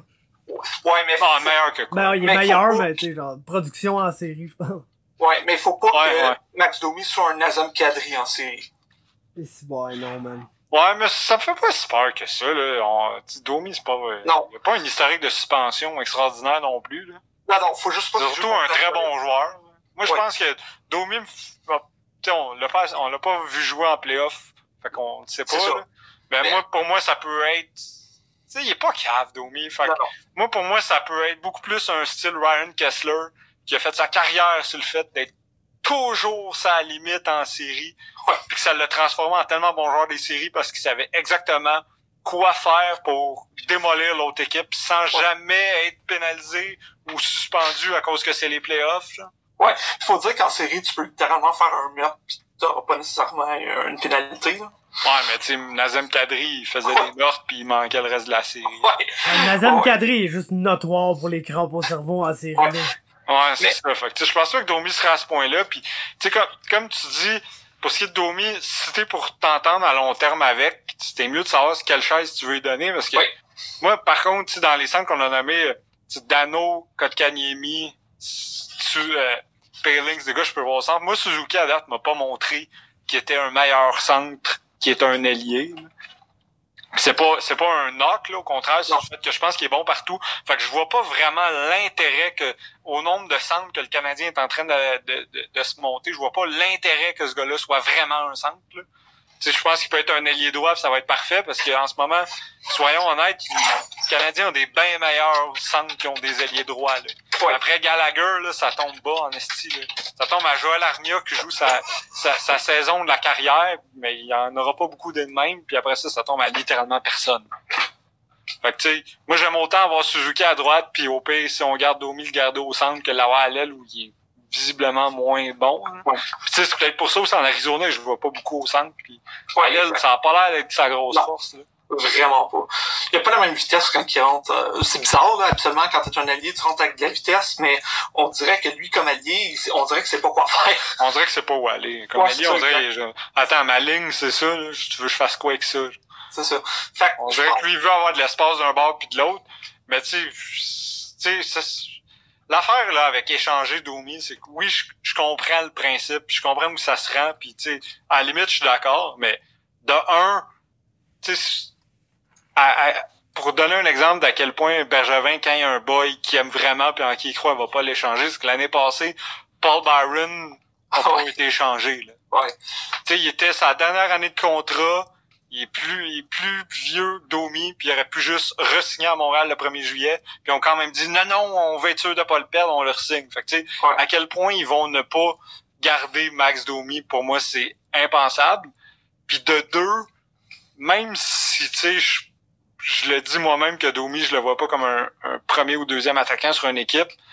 Oui, on sait que le Canadien veut comme remonter son équipe, mais là, à un moment donné, si tu commences à échanger Domi pis ces gars-là, tu repousses toujours ta Ouais. reconstruction. Là, Là, c'est comme OK, on rebuild, on a des jeunes, on a lui qui, est- qui arrive dans son prime. Ah non, on va échanger lui pour avoir plus jeune encore. Puis là, un moment donné, Chris, à force de tout échanger tes joueurs de 25-26 ans pour des pour des prospects puis des choix, t'auras jamais une équipe à son prime. là. Tu vas toujours les rééchanger pour des gars de 19 ans. Un moment donné, Chris, assume les joueurs que t'as puis essaye de... Tu sais, la reconstruction est pas faite pour durer pendant 12 ans non plus. Là. Non, ça, je suis d'accord. Non, euh, les Oilers disent allô. Euh, ça, je suis d'accord, sauf que tu, tu sais, t'échanges, entre parenthèses, dans une position de force, entre parenthèses, ta, tu ta ligne de centre pour, tu sais, si tu, con- tu sais, si tu vas chercher, mettons, Domi pour, écoute, je vais dire, tu je vais, alors, soit deuxième ronde, puis un, un, un jeune allié droit, ben là, au moins, tu couvres un besoin. Tu sais? Ouais, Tu non, c'est sûr. tu sais, si t'échanges Domi, il faut que tu ailles chercher quelque chose qui, qui, qui rende ton équipe, pas peut-être pas, pas meilleur là, mais tu sais, qui vient patcher un trou. Euh, tu sais, puis tu tu sais, tu dis que Domi est probablement un des boys de, de Marc Ber- Bergevin, mais quelqu'un, selon moi, qui est encore plus le boy de Marc Bergevin, c'est Phil Dano. Tu sais, c'est le, sais, c'est le gars qui l'a, c'est lui qui, qui, a, qui a poussé pour le repêcher quand il était à Chicago, c'est lui qui, qui a échangé pour. Fait que, moi, tu sais, t'as Phil Dano qui est ton centre de, on va l'appeler le premier trio du Canadien. Ah, Après ça, tu sais, pour moi, là, puis c'est là que je suis d'accord avec toi, moi je pense que le- le- le- l'espèce de deuxième centre, c'est à Kotkaniemi, euh, éventuellement. Puis c'est peut-être là que justement, de dire d'avoir un Max Domi qui peut être là, c'est bien, mais tu sais, Max Domi, ça ira pas pour trois ans. Là. Lui, il va vouloir 7-8 ans. Tu sais, il rentre Ouais, ouais. Il a quel âge, là, Domi? Il doit avoir genre Il y a- il y 25-26. a comme ouais, 20 je pense 26. qu'il y a 24. là. Ça se peut-tu, ça? Euh, Je pense qu'il est, vraiment très jeune. cat friendly. Cap friendly. Ouais, il a 24 ans. Ouais. Fait que, tu sais, c'est sûr que, ah, puis, ah, c'est un RFA. Ouais, c'est un RFA. Fait que, bon, il y a pas toutes les cartes. Ouais, Euh, non, mais à 24 ans, c'est pas mal l'âge où ouais, tu veux signer pour le max, Ben- parce que à moins qu'ils signent pour 2-3 ans, puis après ça, ils veulent euh, Ouais, à moins retourner chercher un autre Mais- méga contrat après. Là. Ouais, mais le Canadien voudra pas faire ça parce que son arbitration right, mais ils voudront pas le faire signer pour un an puis qu'il tombe UFA l'année d'après. Ouais, non, ce mec voudrait le signer peut-être, ouais, c'est ça.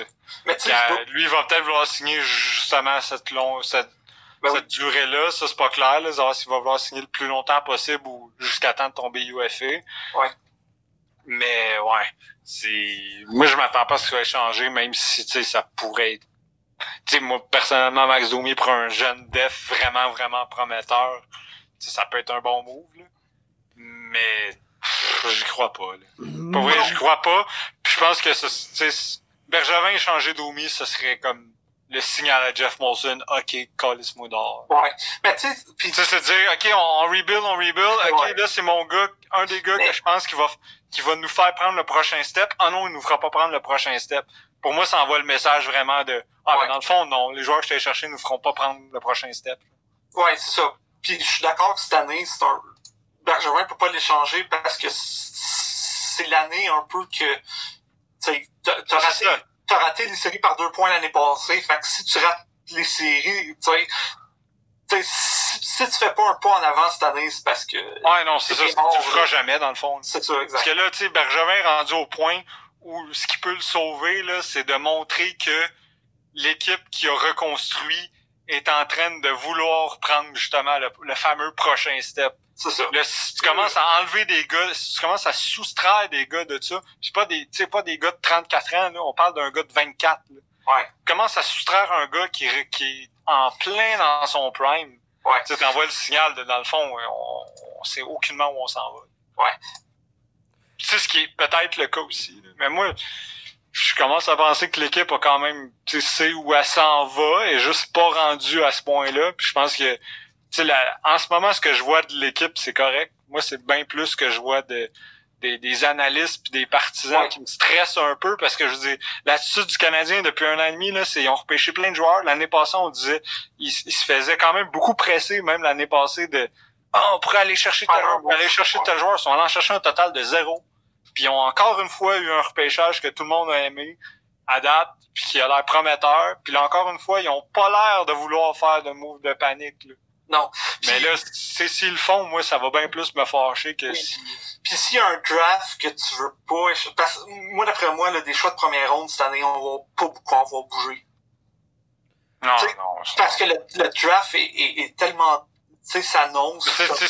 T'as des choix dans la loterie, là. Oui aucune équipe veut prendre le risque parce que juste, perdre un lottery pick à peu près cette année que les justement que les comme les, les gens qui suivent ça les les Proudmen, les Wheeler disent que jusqu'à 15 à peu près jusqu'à 15 cette année il y a, il y a du il y a du euh, euh, peut-être pas du lead talent là mais du high skill level euh, jusqu'à 15 à peu près là. Ouais, déjà qu'une couple d'équipes qui se retrouve avec euh, plus d'un choix de première ronde, les Hurricanes, il y a les Sénateurs, il y a, il y a euh, déjà une couple. Là. Ben, les Canes, c'est conditionnel. Là. Les Leafs, c'est il est top 10 protected. Ouais, mais tu, moi, en tout cas, je veux pas, je veux pas rien jinxer, oh, ouais. mais tu, moi personnellement, je m'attends à ce que les Leafs euh, ne, ne, ratent pas les séries, là, même si en ce moment ils sont en position de les rater. Là. Ben ouais, mais les Canadiens perdent pas, puis s'ils gagnent contre euh, Détroit demain, ils sont en série. Là. Ouais, c'est ça. Puis, ça, ça reste une équipe qui là joue le style qu'ils qui doivent jouer. Ça, ça, ça c'est absolument pas depuis deux matchs, c'est même plus la même équipe. Non, c'est ça. Puis tu sais, tu sais, je regarde le classement. Tu sais, le, le Canadien là euh, à la fin de la, la semaine pourrait être euh, douzième dans l'Est. Puis le problème avec ça, c'est que avec la parité, le classement est tellement tête que c'est plus tant le nombre de points qu'il faut que tu fasses pour, pour entrer en série que le nombre d'équipes que tu dois dépasser, que tu dois passer par-dessus. Puis il y a tellement de matchs de trois points à Star, surtout vers la fin de l'année, tu sais, quand le jeu se resserre, il y a tellement de matchs qui vont en, en play en overtime, puis en shootout, que c'est ça qui vient difficile quand une équipe prend du retard. C'est pas, tu sais, c'est peut-être à trois points les séries, mais faut que tu passes quatre freaking équipes que là, une équipe va perdre en prolongation, fait qu'il y a un point, t'as une autre équipe qui gagne, puis tu sais, moi je regarde vraiment plus à cette heure le nombre d'équipes que tu dois dépasser pour te rendre en série que le nombre de points. Ouais, c'est ça. Puis plus ça va, plus c'est beaucoup d'équipes. Puis il y a des équipes là-dedans qui se reprennent, il y a des équipes là-dedans qui se reprennent pas en toutes. Là, je veux dire, en ce moment, les, le Lightning n'est pas en série. C'est ça. Est-ce que, est que quelqu'un pense sérieusement que ça va rester de même? fait que c'est toutes des équipes qui... Tu sais, euh, le Canadien est déjà pas dans une excellente position, puis il est en avant d'équipes qui, logiquement, seraient beaucoup devant eux. Ouais. Sont, en ce moment, ils sont en avant de Toronto. Toronto vont finir devant eux, c'est sûr. Ils sont en avant de Tampa Bay. Tampa Bay vont venir en avant d'eux, c'est sûr. Ouais. Tu sais, il y a une coupe de, une coupe de formation même que moi, je, je, gagerais pas sur euh, une fin de saison en queue de poisson pour eux, là, même si tout est possible. Fait que, tu sais, le Canadien, logiquement, on savait au début de la saison qu'il ne devrait pas faire les séries. On dirait qu'il y, y, a un moment où toute la logique prend le bord, là, de dire, ah, mais il aurait pu se faire. Mais dans le fond, on, les a vus bien jouer contre telle, telle équipe. Fait qu'ils sont capables de battre n'importe qui, n'importe quel soir. Ce qui est vrai pour chaque équipe de la ligue. Ouais. Exact. Toutes les équipes peuvent battre toutes les équipes, mais c'est parce que normalement la meilleure équipe va le faire plus souvent que les autres. Ouais, mais ce, qui devrait faire peur à, euh, Bergevin, c'est, tu sais, avec tous les changements, puis tu sais, tu parles du step forward, ben à ce moment-ci de la saison, le Canadien a exactement le, le même record que l'année passée. Ah, pour vrai, je savais ouais. pas. Ouais, le Canadien, où il va avoir avec la défaite de ce soir, mais tu sais, ils ont essentiellement la même chose que l'année passée. Ouais, c'est une saison qui se ressemble beaucoup, là. C'est une saison qui se ressemble beaucoup. Ils ont bien commencé. Là, on était là, ah, peut-être ça va donner de quoi cette année, puis là, plus ça avance, moins que, ben, ils gagnent, tu sais, fréquemment. Puis je pense que l'année passée aussi, ça a pris une coupe de, sais, un mois, un mois et quelques avant qu'ils perdent deux matchs consécutifs. Mais quand ils se mettent à perdre deux matchs consécutifs, après, ça arrive à toutes les, les deux, trois games, on dirait. Ouais. Fait que. Ouais, pis en ce moment, en ce moment, Price a exactement le même pourcentage d'arrêt en novembre que l'année passée en novembre. Ouais, ben c'est ça. Tu sais, c'est vraiment, c'est, je savais pas qu'il y avait même la même fiche, là, à peu près. Ouais. C'est, ouais, c'est vraiment incroyablement similaire à l'année passée, ce qui est pas vraiment bon signe, parce que, tu sais, dans les choses qui font similaire à l'année passée, ben, il y a le fait que Kotkanimi est clairement pas meilleur qu'il était il y a un an.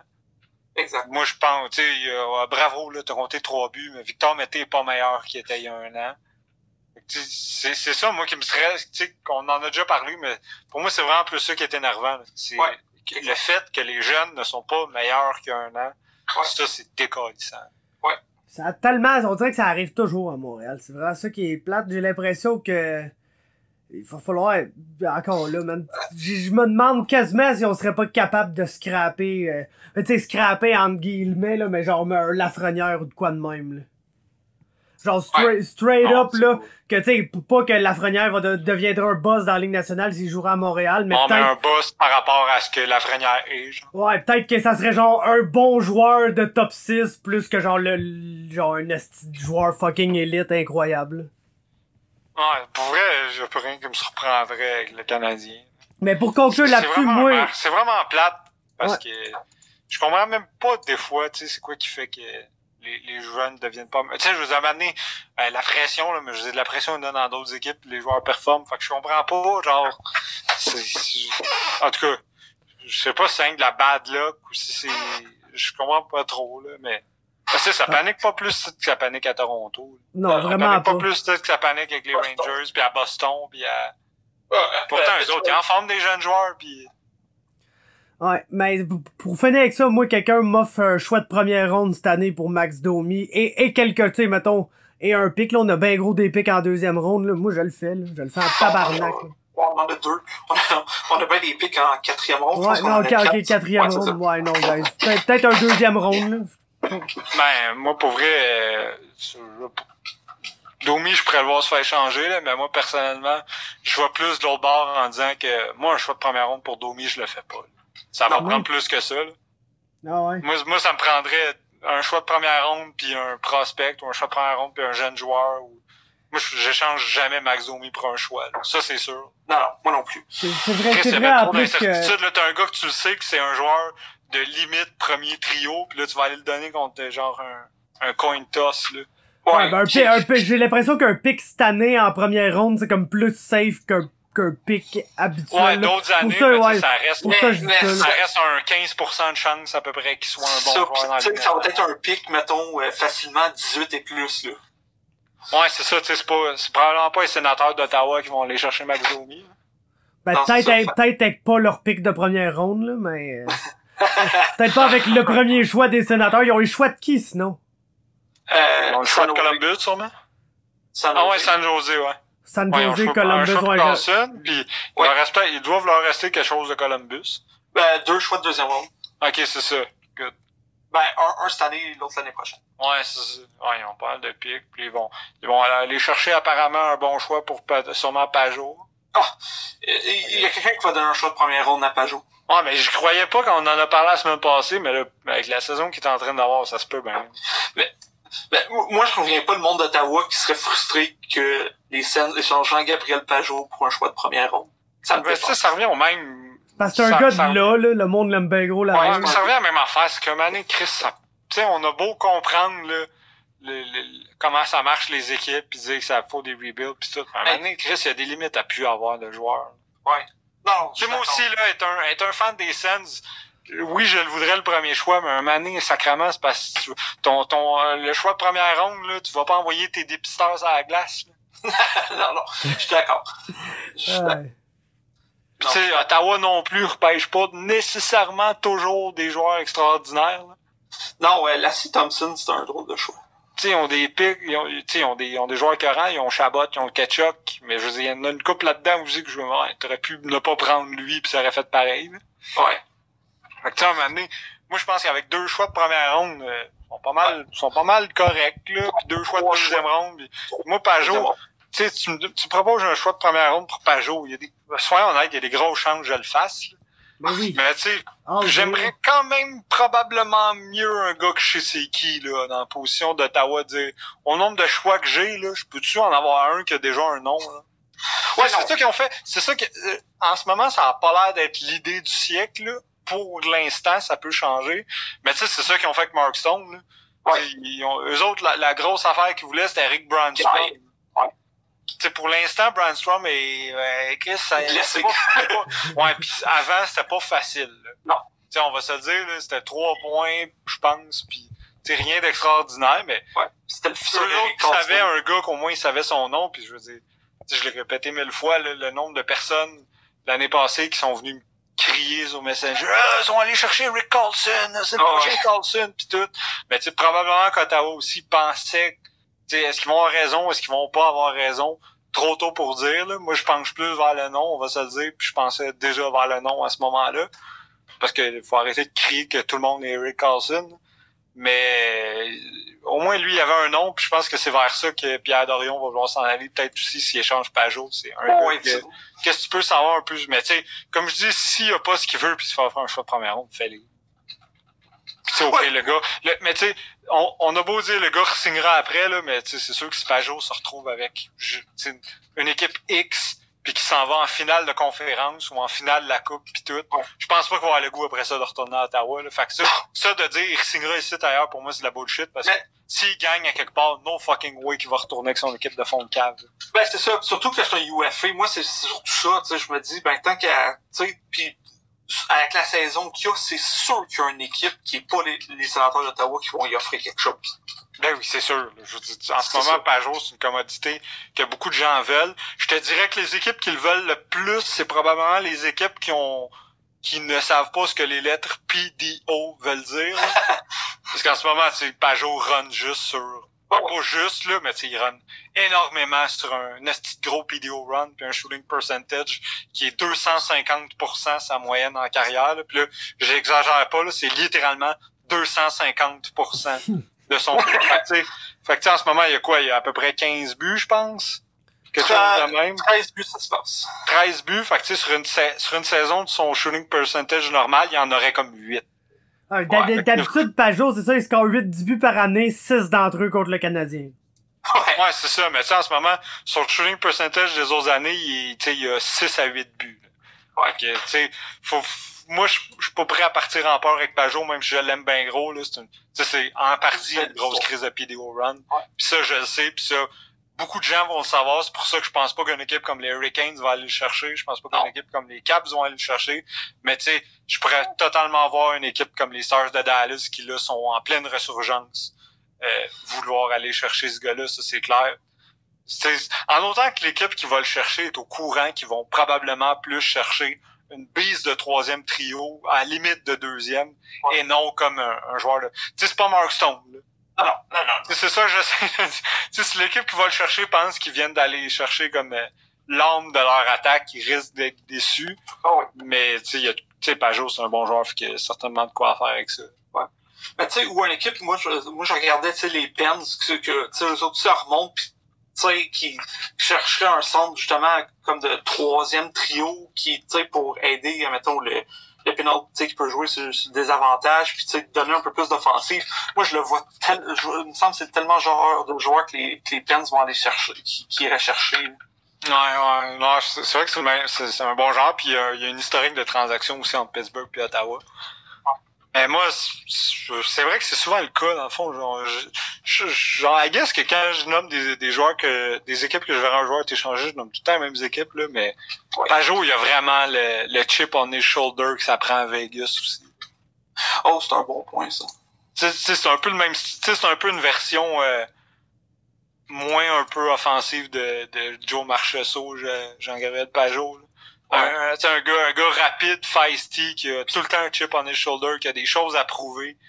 Puis qui peut gagner, puis qui s'est fait dire qu'il était pas grand-chose par trop de monde, puis que là maintenant il veut juste montrer que c'est pas vrai. Mais il y a bien, il y a bien des équipes là, je pense qui, tu sais, Pajot, moi personnellement, il y a pas une équipe à part une équipe qui va rater série que, que je peux voir dire ah non moi Pajot ça m'intéresse pas tu sais Montréal Chris ça, si, ben si Montréal tu sais mettons d'ici février euh, une, une, folle résurrection là puis qui sont en position vraiment pas mal genre assuré de faire les séries c'est le genre de joueur qui fitterait parfaitement Montréal de par sa rapidité puis son son style euh, nord-sud ouais tu sais tu dis Vegas là je peux pas croire qu'il peut tu sais qu'il peut pas être meilleur que Cody Eakins comme troisième centre. Ah, non, c'est ça, c'est sûr qu'il est meilleur que Cody Eakins. En série, là, en, mettons, en ce moment, je pense que le quatrième centre, c'est euh, euh, Cody euh, Lavitre. Fait que, moi, je pense que Cody Lavitre, il, il jouera pas en série, d'après moi. Ah, moi, je pense que oui, par contre, là, mais... Moi, en tout cas, moi, le joueur que je me débarrasserais éventuellement à Vegas, c'est Cody Eakins, c'est sûr. Ouais, tu sais, il est 3,8 millions pour Cody. Ouais, ouais, c'est ça. Donc, Cody Kin, pour moi, c'est absolument rien, ce gars-là. Non, non. Mais c'est pour ça que, les, les, deux équipes que je verrais le plus par jour, pour moi, c'est Vegas, mais je nomme tout le temps Vegas, mais c'est Vegas pareil. Puis probablement Dallas, là, parce que Dallas, s'il manque de, Dallas manque cruellement de profondeur en attaque. Ben, au centre, surtout, là. Ouais, ouais, ouais, puis à l'aile, puis partout. Il manque de, c'est pas une équipe super profonde, Dallas, sur des, certains points, là. Mais tu sais, on, on, on, parle pas assez que euh, le chum euh, Radulov, à moins que ça se soit replacé, euh, il n'y a pas une 16. ben, il y a 8 buts, 7 passes. Il y a 15 points en 25 matchs. Ouais, mais oh. il rajeunit pas, là. C'est juste plus à bouger l'allumage. Pour moi, bouger l'allumage, c'est ça. Encore toujours le, très euh, polarisant Tyler Seguin. Tyler Seguin. Pour moi, c'est clair, là. Le groupe N, c'est redevenu quelqu'un. Fait que c'est bon pour eux. Mais c'est ça. Bon, Pavelski toujours fiable. Gourianov commence finalement à montrer un peu ce qu'il avait promis.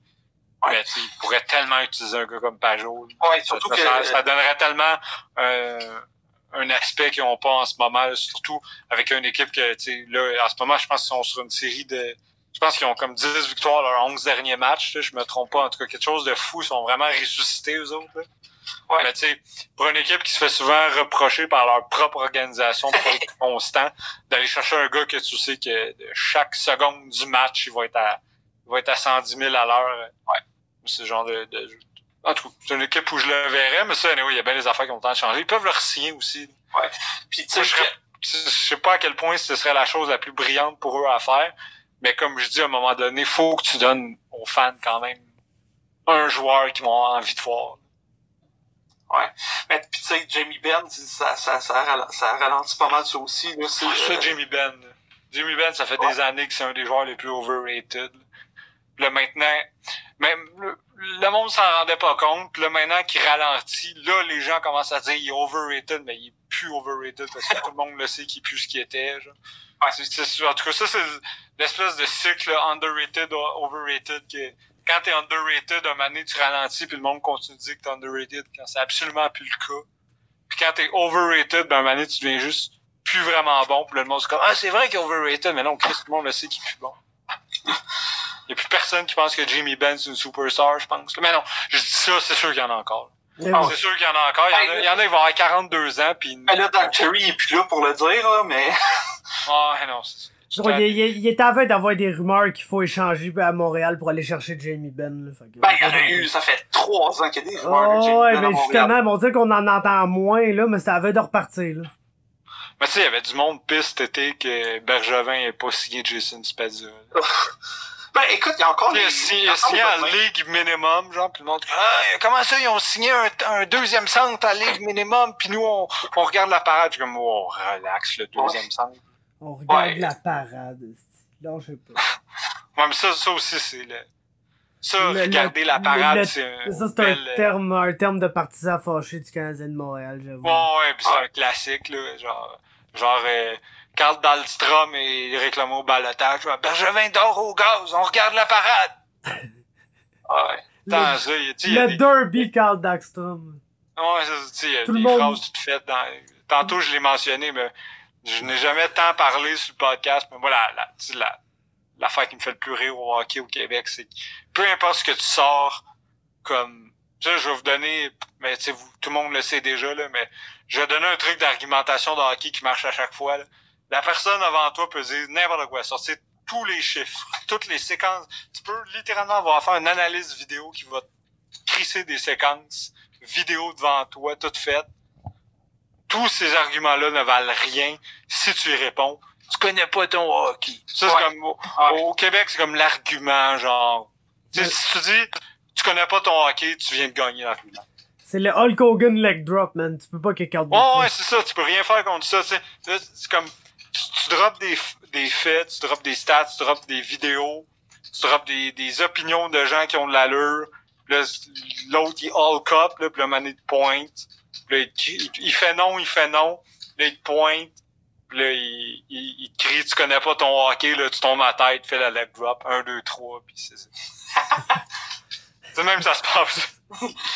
Mais, écoute, c'est, des temps très intéressants dans les nationales en ce moment, en, en bien puis en mal, mais je pense que là, on commence à rentrer dans, tu sais, ça- le quart de la saison est passé, on s'approche du tiers de la saison, ça commence à être euh, Hot Take City, là, dans, sur Hockey Twitter, puis euh, dans le monde du hockey. Mettons, c'est où dans- sur Hot Take City sur une échelle de 1 à Michel Villeneuve qui dit que les femmes devraient pas boxer?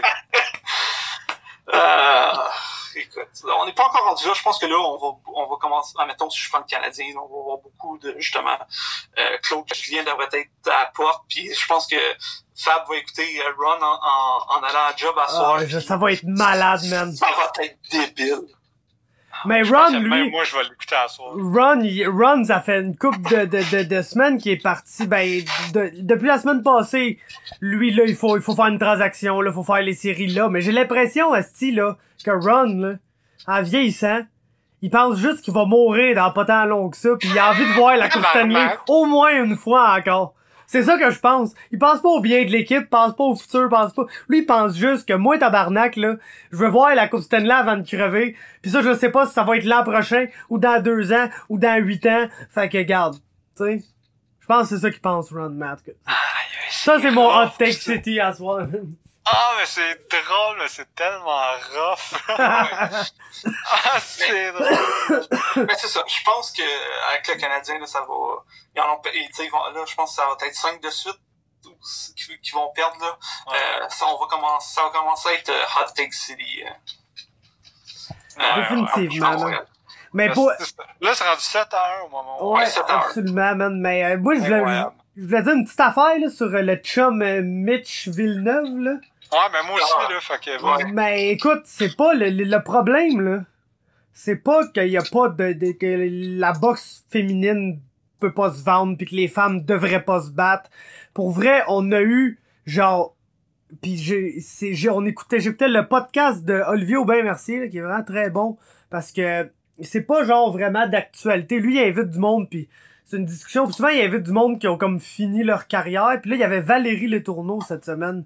Puis avant le, le combat entre Adesanya et Whitaker, c'était l'événement de l'UFC qui avait eu le plus gros assistance là, de l'histoire de l'UFC. C'était Ronda Rousey contre Holly Holm avec co-main event qui était Johanna Jędrzejczyk contre Valérie Letourneau. Donc, c'est pas vrai que tu peux pas vendre des combats féminins. Faut juste que tu pognes les deux meilleurs de tabarnak de filles pis que t'es calisses une contre l'autre. C'est pas compliqué, là. Pis Yvon Michel, ça fait, tu sais, c'est un meme là, dans la communauté MMA québécois. Là. Yvon Michel, c'est un putain de meme parce qu'il amène des astis de boxeurs aveugles ou des calices de filles qui ont des bonnes fiches, mais quand tu vas voir leurs fiches, ont jamais battu aucune fille qui avait une fiche positive, ni même aucune fille qui avait déjà gagné un combat de boxe pro auparavant. Tu sais, c'est sûr que t'arrives avec une fiche de 13-1, pis là tu vas voir la fiche, puis toutes ces victoires là, c'est contre 0-3, 0-4, 0-12, 0-2, 0-1, 0-0. Euh, Tu sais, ça- c'est sûr que ça donnera pas des bons combats. Puis Marie-Ève Ducaire, ben, moi je suis pas un grand fan de son style parce qu'elle a pas un style de combat super intéressant, mais si t'avais quelqu'un devant elle qui essaierait de se battre avec elle, ben ça la forcerait à se battre. Là, t'es juste contre quelqu'un qui est pas compétente. Fait qu'elle peut jouer sur sa game plate. Comme, tu sais, certains combattants d'MMA, même affaire, ils ont pas des games super le fun. Si t'es laisse jouer leur game, ben, sais, le meilleur exemple, le meilleur exemple, Rory McDonald. Rory McDonald, là, il est boring. Il est calissement boring. Mais, quand t'as Robbie Lawler devant lui avec la lèvre déchirante Joker qui a brisé le nez en mille morceaux, mais là, ça sort un côté animal dans Rory McDonald qui dit Chris, si je me bats pas, moi sûrement me faire tuer. Fait que là, il se bat, pis ça donne le combat le plus légendaire de l'histoire du MMA. Mais, son style est boring, est à Rory McDonald? S'il y a un adversaire pas compétent devant lui, c'est pas le genre de gars qui va le sortir de là, genre, en une minute et demie en le knockant, là. Il y a des très bonnes chances que ça finisse en décision de 15 minutes où il va juste jabber puis circle sans arrêt. C'est la même affaire pour Marie-Ève Ducaire. Fait que, trouvez-y une bonne adversaire. contre Robbie Lawler. Exactement, c'est ça. Trouvez-y une, ben, une Robbie Lawler. Trouvez-y quelqu'un qui, un, a autant de talent qu'elle, puis de deux, qui va être capable de se battre avec, puis ça va peut-être donner des bons combats, mais c'est sûr que si tu fais des cartes puis tu bases ça sur Marie-Ève Ducaire versus Jobber Mexicain A, puis après c'est Jobber Mexicain B, on sent tabarnak, le gros, y a personne Ah, qui veut voir ça, ça. mais Yvon, Yvon Michel, il est pareil que son petit partner euh, euh, Camille et Stéphane. Que tu, tu sais très bien que c'est que leurs boxeurs ils vont affronter pendant un million de temps Ah ouais, des ouais. jobbers pis des. Ah, c'est. euh, Je dis ça, c'est la boxe, aussi? Le gars à, à style gérant à Danny Stevenson, là, Al Ah, Heyman. ouais. Ouais, allez. Lui, tous ces boxeurs, c'est la même petite affaire-là que genre, salut, tu vas affronter des jobbers. On va essayer de t'avoir des bons payouts, mais t'auras aucune chance jamais de perdre un combat. Puis Là, finalement, tu finis par en perdre un, passer proche de mourir. Mais- mais ouais. c'est tout le temps la même affaire, mais je veux dire, tout ça pour dire que, tu sais, que, que, que ça attire ou pas les combats de Marie-Ève Ducaire, c'est absolument pas à Michel Villeneuve de décider que les femmes doivent devraient avoir le droit de se battre ou si elles devraient faire des sports plus féminins Ouais, ça c'est Comme- gros, c'est ouais. attardé, le next level Ah, c'est- attardé ce qu'il dit. Ben, c'est boomer, quelque chose. là. Oh, c'est sévère, man. Puis, c'est vraiment bad. tu sais, euh, moi, moi, je dirais deux affaires au Jump Villeneuve. Je, je dirais, t'as-tu déjà regardé un combat de Floyd Mayweather?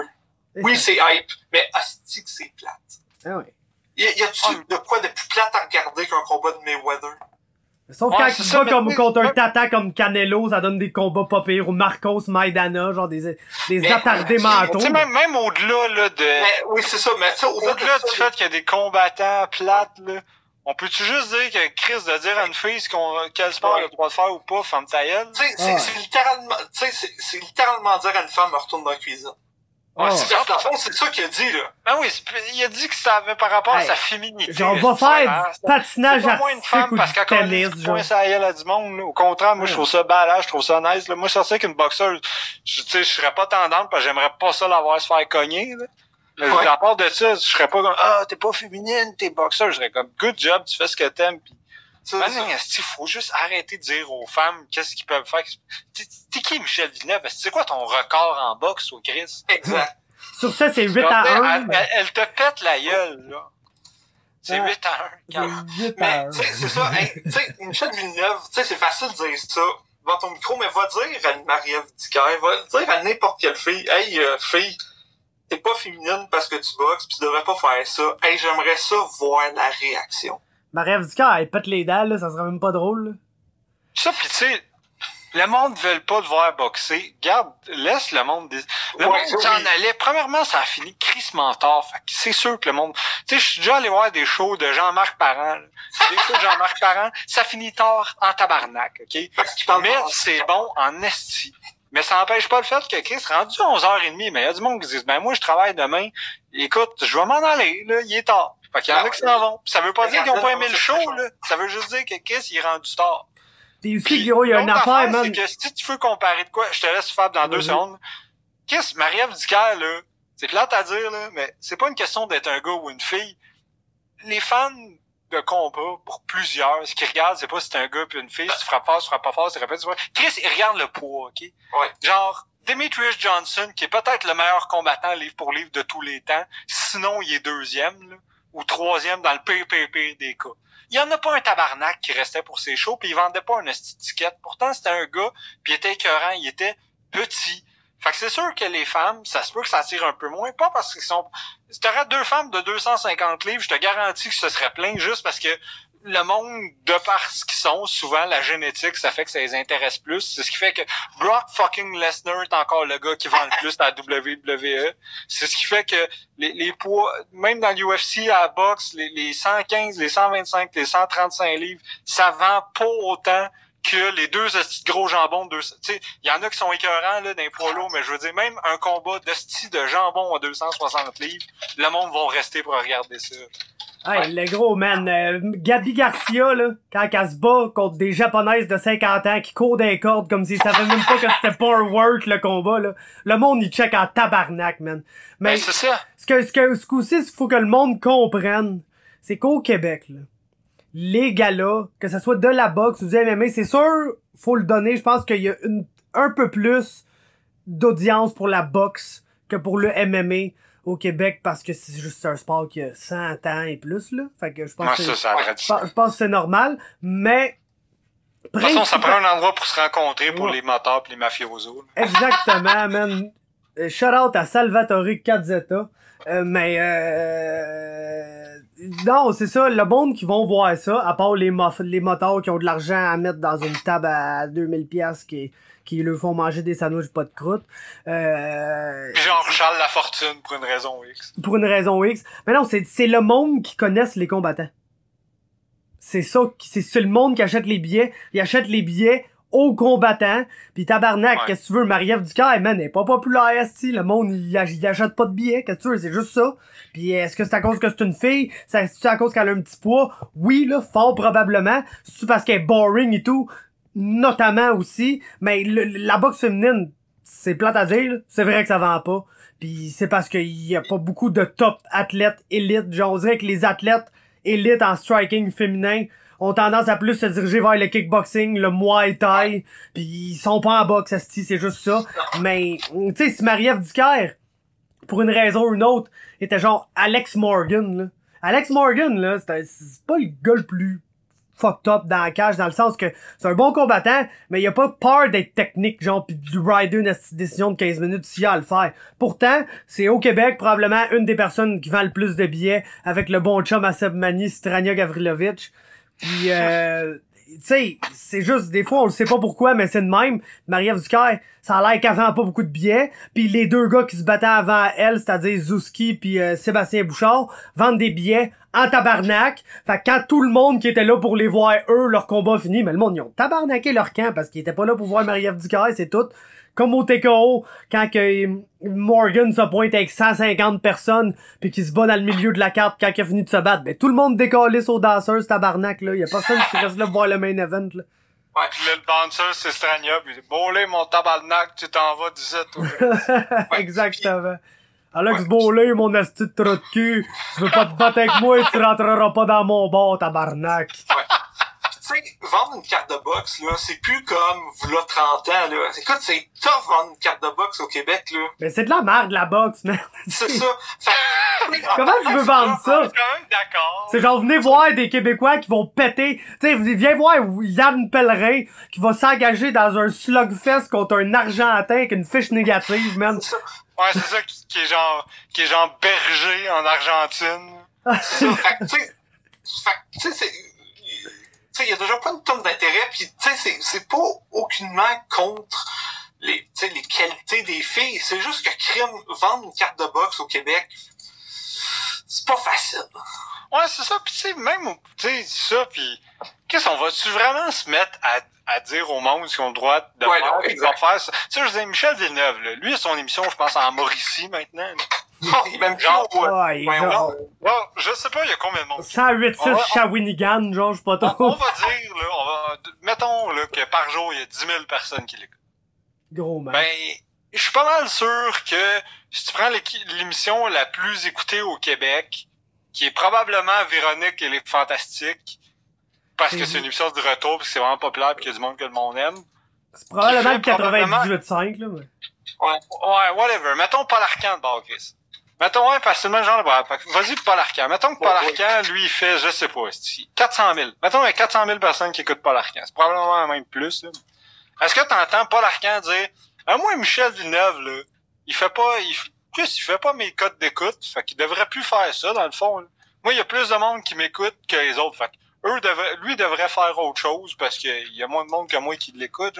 C'est n'importe quoi, si De dire que Marie-Ève Ducaire, parce qu'elle a peut-être un moins gros auditoire que fucking Michael Zouski ou je sais pas trop qui d'autre qui existe encore au Québec. Là qu'elle devrait pas se battre parce qu'elle vend moins ou whatever, puis surtout parce que c'est pas féminin, si, là. Ben. C'est c'est c'est c'est c'est quoi, être féminin là? Je m'excuse. C'est pas Carl, même c'est Yvon Michel qui devrait être blasté genre. Mais c'est quoi être féminin esti? Il y a quoi de plus féminin que une fille forte qui s'assume qui vit de sa passion. C'est quoi que tu veux de plus est capable de te défoncer à la gueule si t'as fait trop chier, genre. Ouais, c'est ça. Moi, c'est ça, je trouve, le, une fille badass comme elle, puis passionnée de même, c'est ce que, c'est pas ce que je trouve de plus féminin, parce que je trouve que féminin, c'est un mot de merde, genre. C'est hyper gendré, mais je trouve ça crissement nice, genre. Puis maintenant, est-ce qu'elle est trop féminine? Est-ce qu'elle est pas assez féminine? Est-ce qu'elle est assez féminine? Je m'en calisse. Être féminine, c'est genre, donner des astuces de stéréotypes à du monde, pis ça, je suis vraiment pas dans avec ça. c'est la même affaire quand le monde dit Ah, ça c'est mal, là, ça c'est pas mal, femme ta gueule, t'aimes ça ou t'aimes pas ça, mais il y a rien qui devrait définir ni comme un gars, ni comme une fille, ni comme un, transgenré, ni comme personne, là. Genre crise de génération de merde qui veut essayer de tout mettre dans des petits crises de compartiments, là, de dire ça c'est des gars, ça c'est des filles, ça c'est féminin, ça c'est masculin, ça c'est des affaires de race, ça c'est des affaires de québécois, genre on peut juste comme être des fucking humains, puis être qui on est, puis être bien dans des individualités, esti. Merci. Absolument. Pis tout, man. Genre. Cut une promo! Scott Steiner! Toi et moi! On s'en pas sauver! Ce euh. samedi, c'est un rendez-vous! Eh ouais, man, pour une chute, tabarnak pour une chute. Comme dirait notre ami Buck Lorty qui eh écoute pas le podcast parce que c'est un manger de marde, mais qu'on chante Fuck you, Lorty, man, pour vrai, t'es un sale. Mais aussi, man, moi, c'est Yvon Michel qui devrait genre faire rire de lui des médias. Parce que ce gars-là, là, pis euh, Eye of the Tiger et tout, là, mais à toutes leurs cartes, mon gars. Ils ont fucking Régent Tremblay dans la place. Ils ont toutes ah. les astis de journalistes mainstream entre guillemets de toutes les chaînes sont là pis ça couvre ça pis il est pas capable de style d'amener plus de monde qu'un taparnac de TKO et que Stéphane Patry faut littéralement qu'il aille physiquement manger le cul à Régent Tremblay pour qu'il vienne une fois genre tu c'est genre... puis après ça, Régent Tremblay se pointe au 91-9, puis au lieu de parler des boxeurs, il parle de son ami Michel Hamelin, qui, qui est directeur de la commission, je sais pas trop quoi. C'est un grand homme, man. Un grand homme. Moi, Michel Hamelin, là. toujours pareil, genre, ouais, il y a eu un combat entre lui puis lui. C'était un bon combat, lui a bien boxé, mais Michel Hamelin, à la pesée, a bien fait ça, c'était bien organisé. je suis comme, je m'en calisse, ce gars de la régie. Michel Hamelin, euh, coachon de New Era, man, il m'a lâché un call comme quoi que, ben, on vous suit quand même, man, nous autres, on veut savoir ce que vous disiez. Genre, deux semaines après que j'avais fait une rant euh, contre la régie en disant qu'il ben qui, qui juste si le monde qui faisait des bonnes bourses pour leur voler 100% de leur argent, mais que le monde faisait des bourses de merde, eux autres, c'est drôle, mais ils testaient jamais positif. En tout cas, shout out à Michel Hamelin, man. Chris de bon commissionnaire. Continue, man, de tester des gars pour la poudre pis le pot, pis de leur voler, asti, 100% de leur tabarnak de salaire, man. S'ils testent positif pour des astis de drogue récréative, que entre toi pis moi, si tu te fais une barre avant d'aller te battre, là, ça, ça, ça sera pas en ton avantage pendant le combat, mon chum. Ouais, il y a des, bonnes chances que ça finisse pas, genre, que ça t'a aidé. Des, des bonnes chances qu'après 5 minutes, t'aies des petits ennuis de cardio, là. Genre, me je suis moins hype un peu, j'ai faim. ah, c'est ça, Chris. Fait que, non, je, je sais pas, man. C'est, ça, ça a tardé, mais les, les sports de combat au Québec, ça a tardé. En général. Puis la boxe, ben, c'est en train de mourir. Si on l'a vu, man, c'est cave. La boxe, ça meurt, man. tant mieux, ouais. parce que c'est un esti sport d'imbécile. Puis genre, je sais, là, ça, ça fait dépasser une heure et demie, mais je fais une run, là, pour finir. Toutes les astis d'imbéciles, de cave, qui viennent me ça c'est toutes des astis de boomers là en général là. Ah oh, les armes le, le, UFC là. Ça devrait pas exister. C'est le sport le plus barbare sur la terre. D'un juste je te coupe deux secondes. Juste une petite c'est vrai que ceux qui critiquent ça pensent toujours que le nom du sport c'est le UFC le UFC exactement. En tout cas excuse continue. fait que d'un, non, c'est pas le sport plus violent, t'écouteras du Let Way, des coups de tête. Puis de deux, c'est absolument moins violent que la boxe. Puis je sais pas comment les gens peuvent pas comprendre ça, man. Genre, la boxe, là, t'as un seul et unique but. C'est de colisser un maximum de coups de poing dans la face à ton adversaire. Au UFC, là, si tu décides, toi, que t'es un grappler, là, pis que tu veux pas frapper le gars tout, que tu veux juste l'amener au sol puis le soumettre puis pas lui donner un tabarnak de coups de poing, tu peux. Genre, de un. Et de deux, c'est toute la l'affaire des gants pis tout que la boxe ouais, c'est des gros gants pis ça paraît bien pis y a pas des gars qui se font knocker trop violemment sauf quand ils battent Deontay Wilder pour plusieurs rounds puis là ils se fâchent après eux puis ils décident de lui arracher la tête. ça c'est une autre question. Mais en disant plus tard qu'ils souhaitaient qu'il meure. Exactement. Mais l'affaire avec la boxe, c'est que les gants sont tellement gros que justement, ça knock pas. Puis y a personne qui va me faire accroire que genre de faire une commotion cérébrale au premier round d'un combat parce que tu manges une bonne droite et de continuer de manger des coups de poing pendant la prochaine heure qui suit, c'est-à-dire les 11 autres rounds, c'est meilleur pour ton cerveau que juste manger un coup de tibia dans la face puis te faire éteindre fret. Ben, ouais. Ben, non, mais tu sais, en plus, c'est là, tu on compare un sport de combat avec un sport de combat, mais tu sais, c'était pour me dire, ah, ça, c'est des risques de blessures pis tout, genre que je te vois pas aux Olympiques aller regarder du ski acrobatique, mon tabarnak.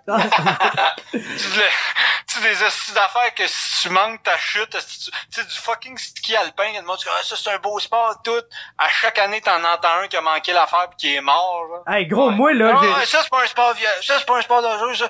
Non, non, après ça, tu vas aller regarder un gars, littéralement assis sur une petite crise de planche avec deux skis, descendre petite pente en glace à 158 km heure, puis dire, ah, ça, c'est pas aussi dangereux que les UFC, ça. Hey, moi, gros, là, je pratique littéralement, genre, le jujitsu puis un peu d'MMA sur le site des fois.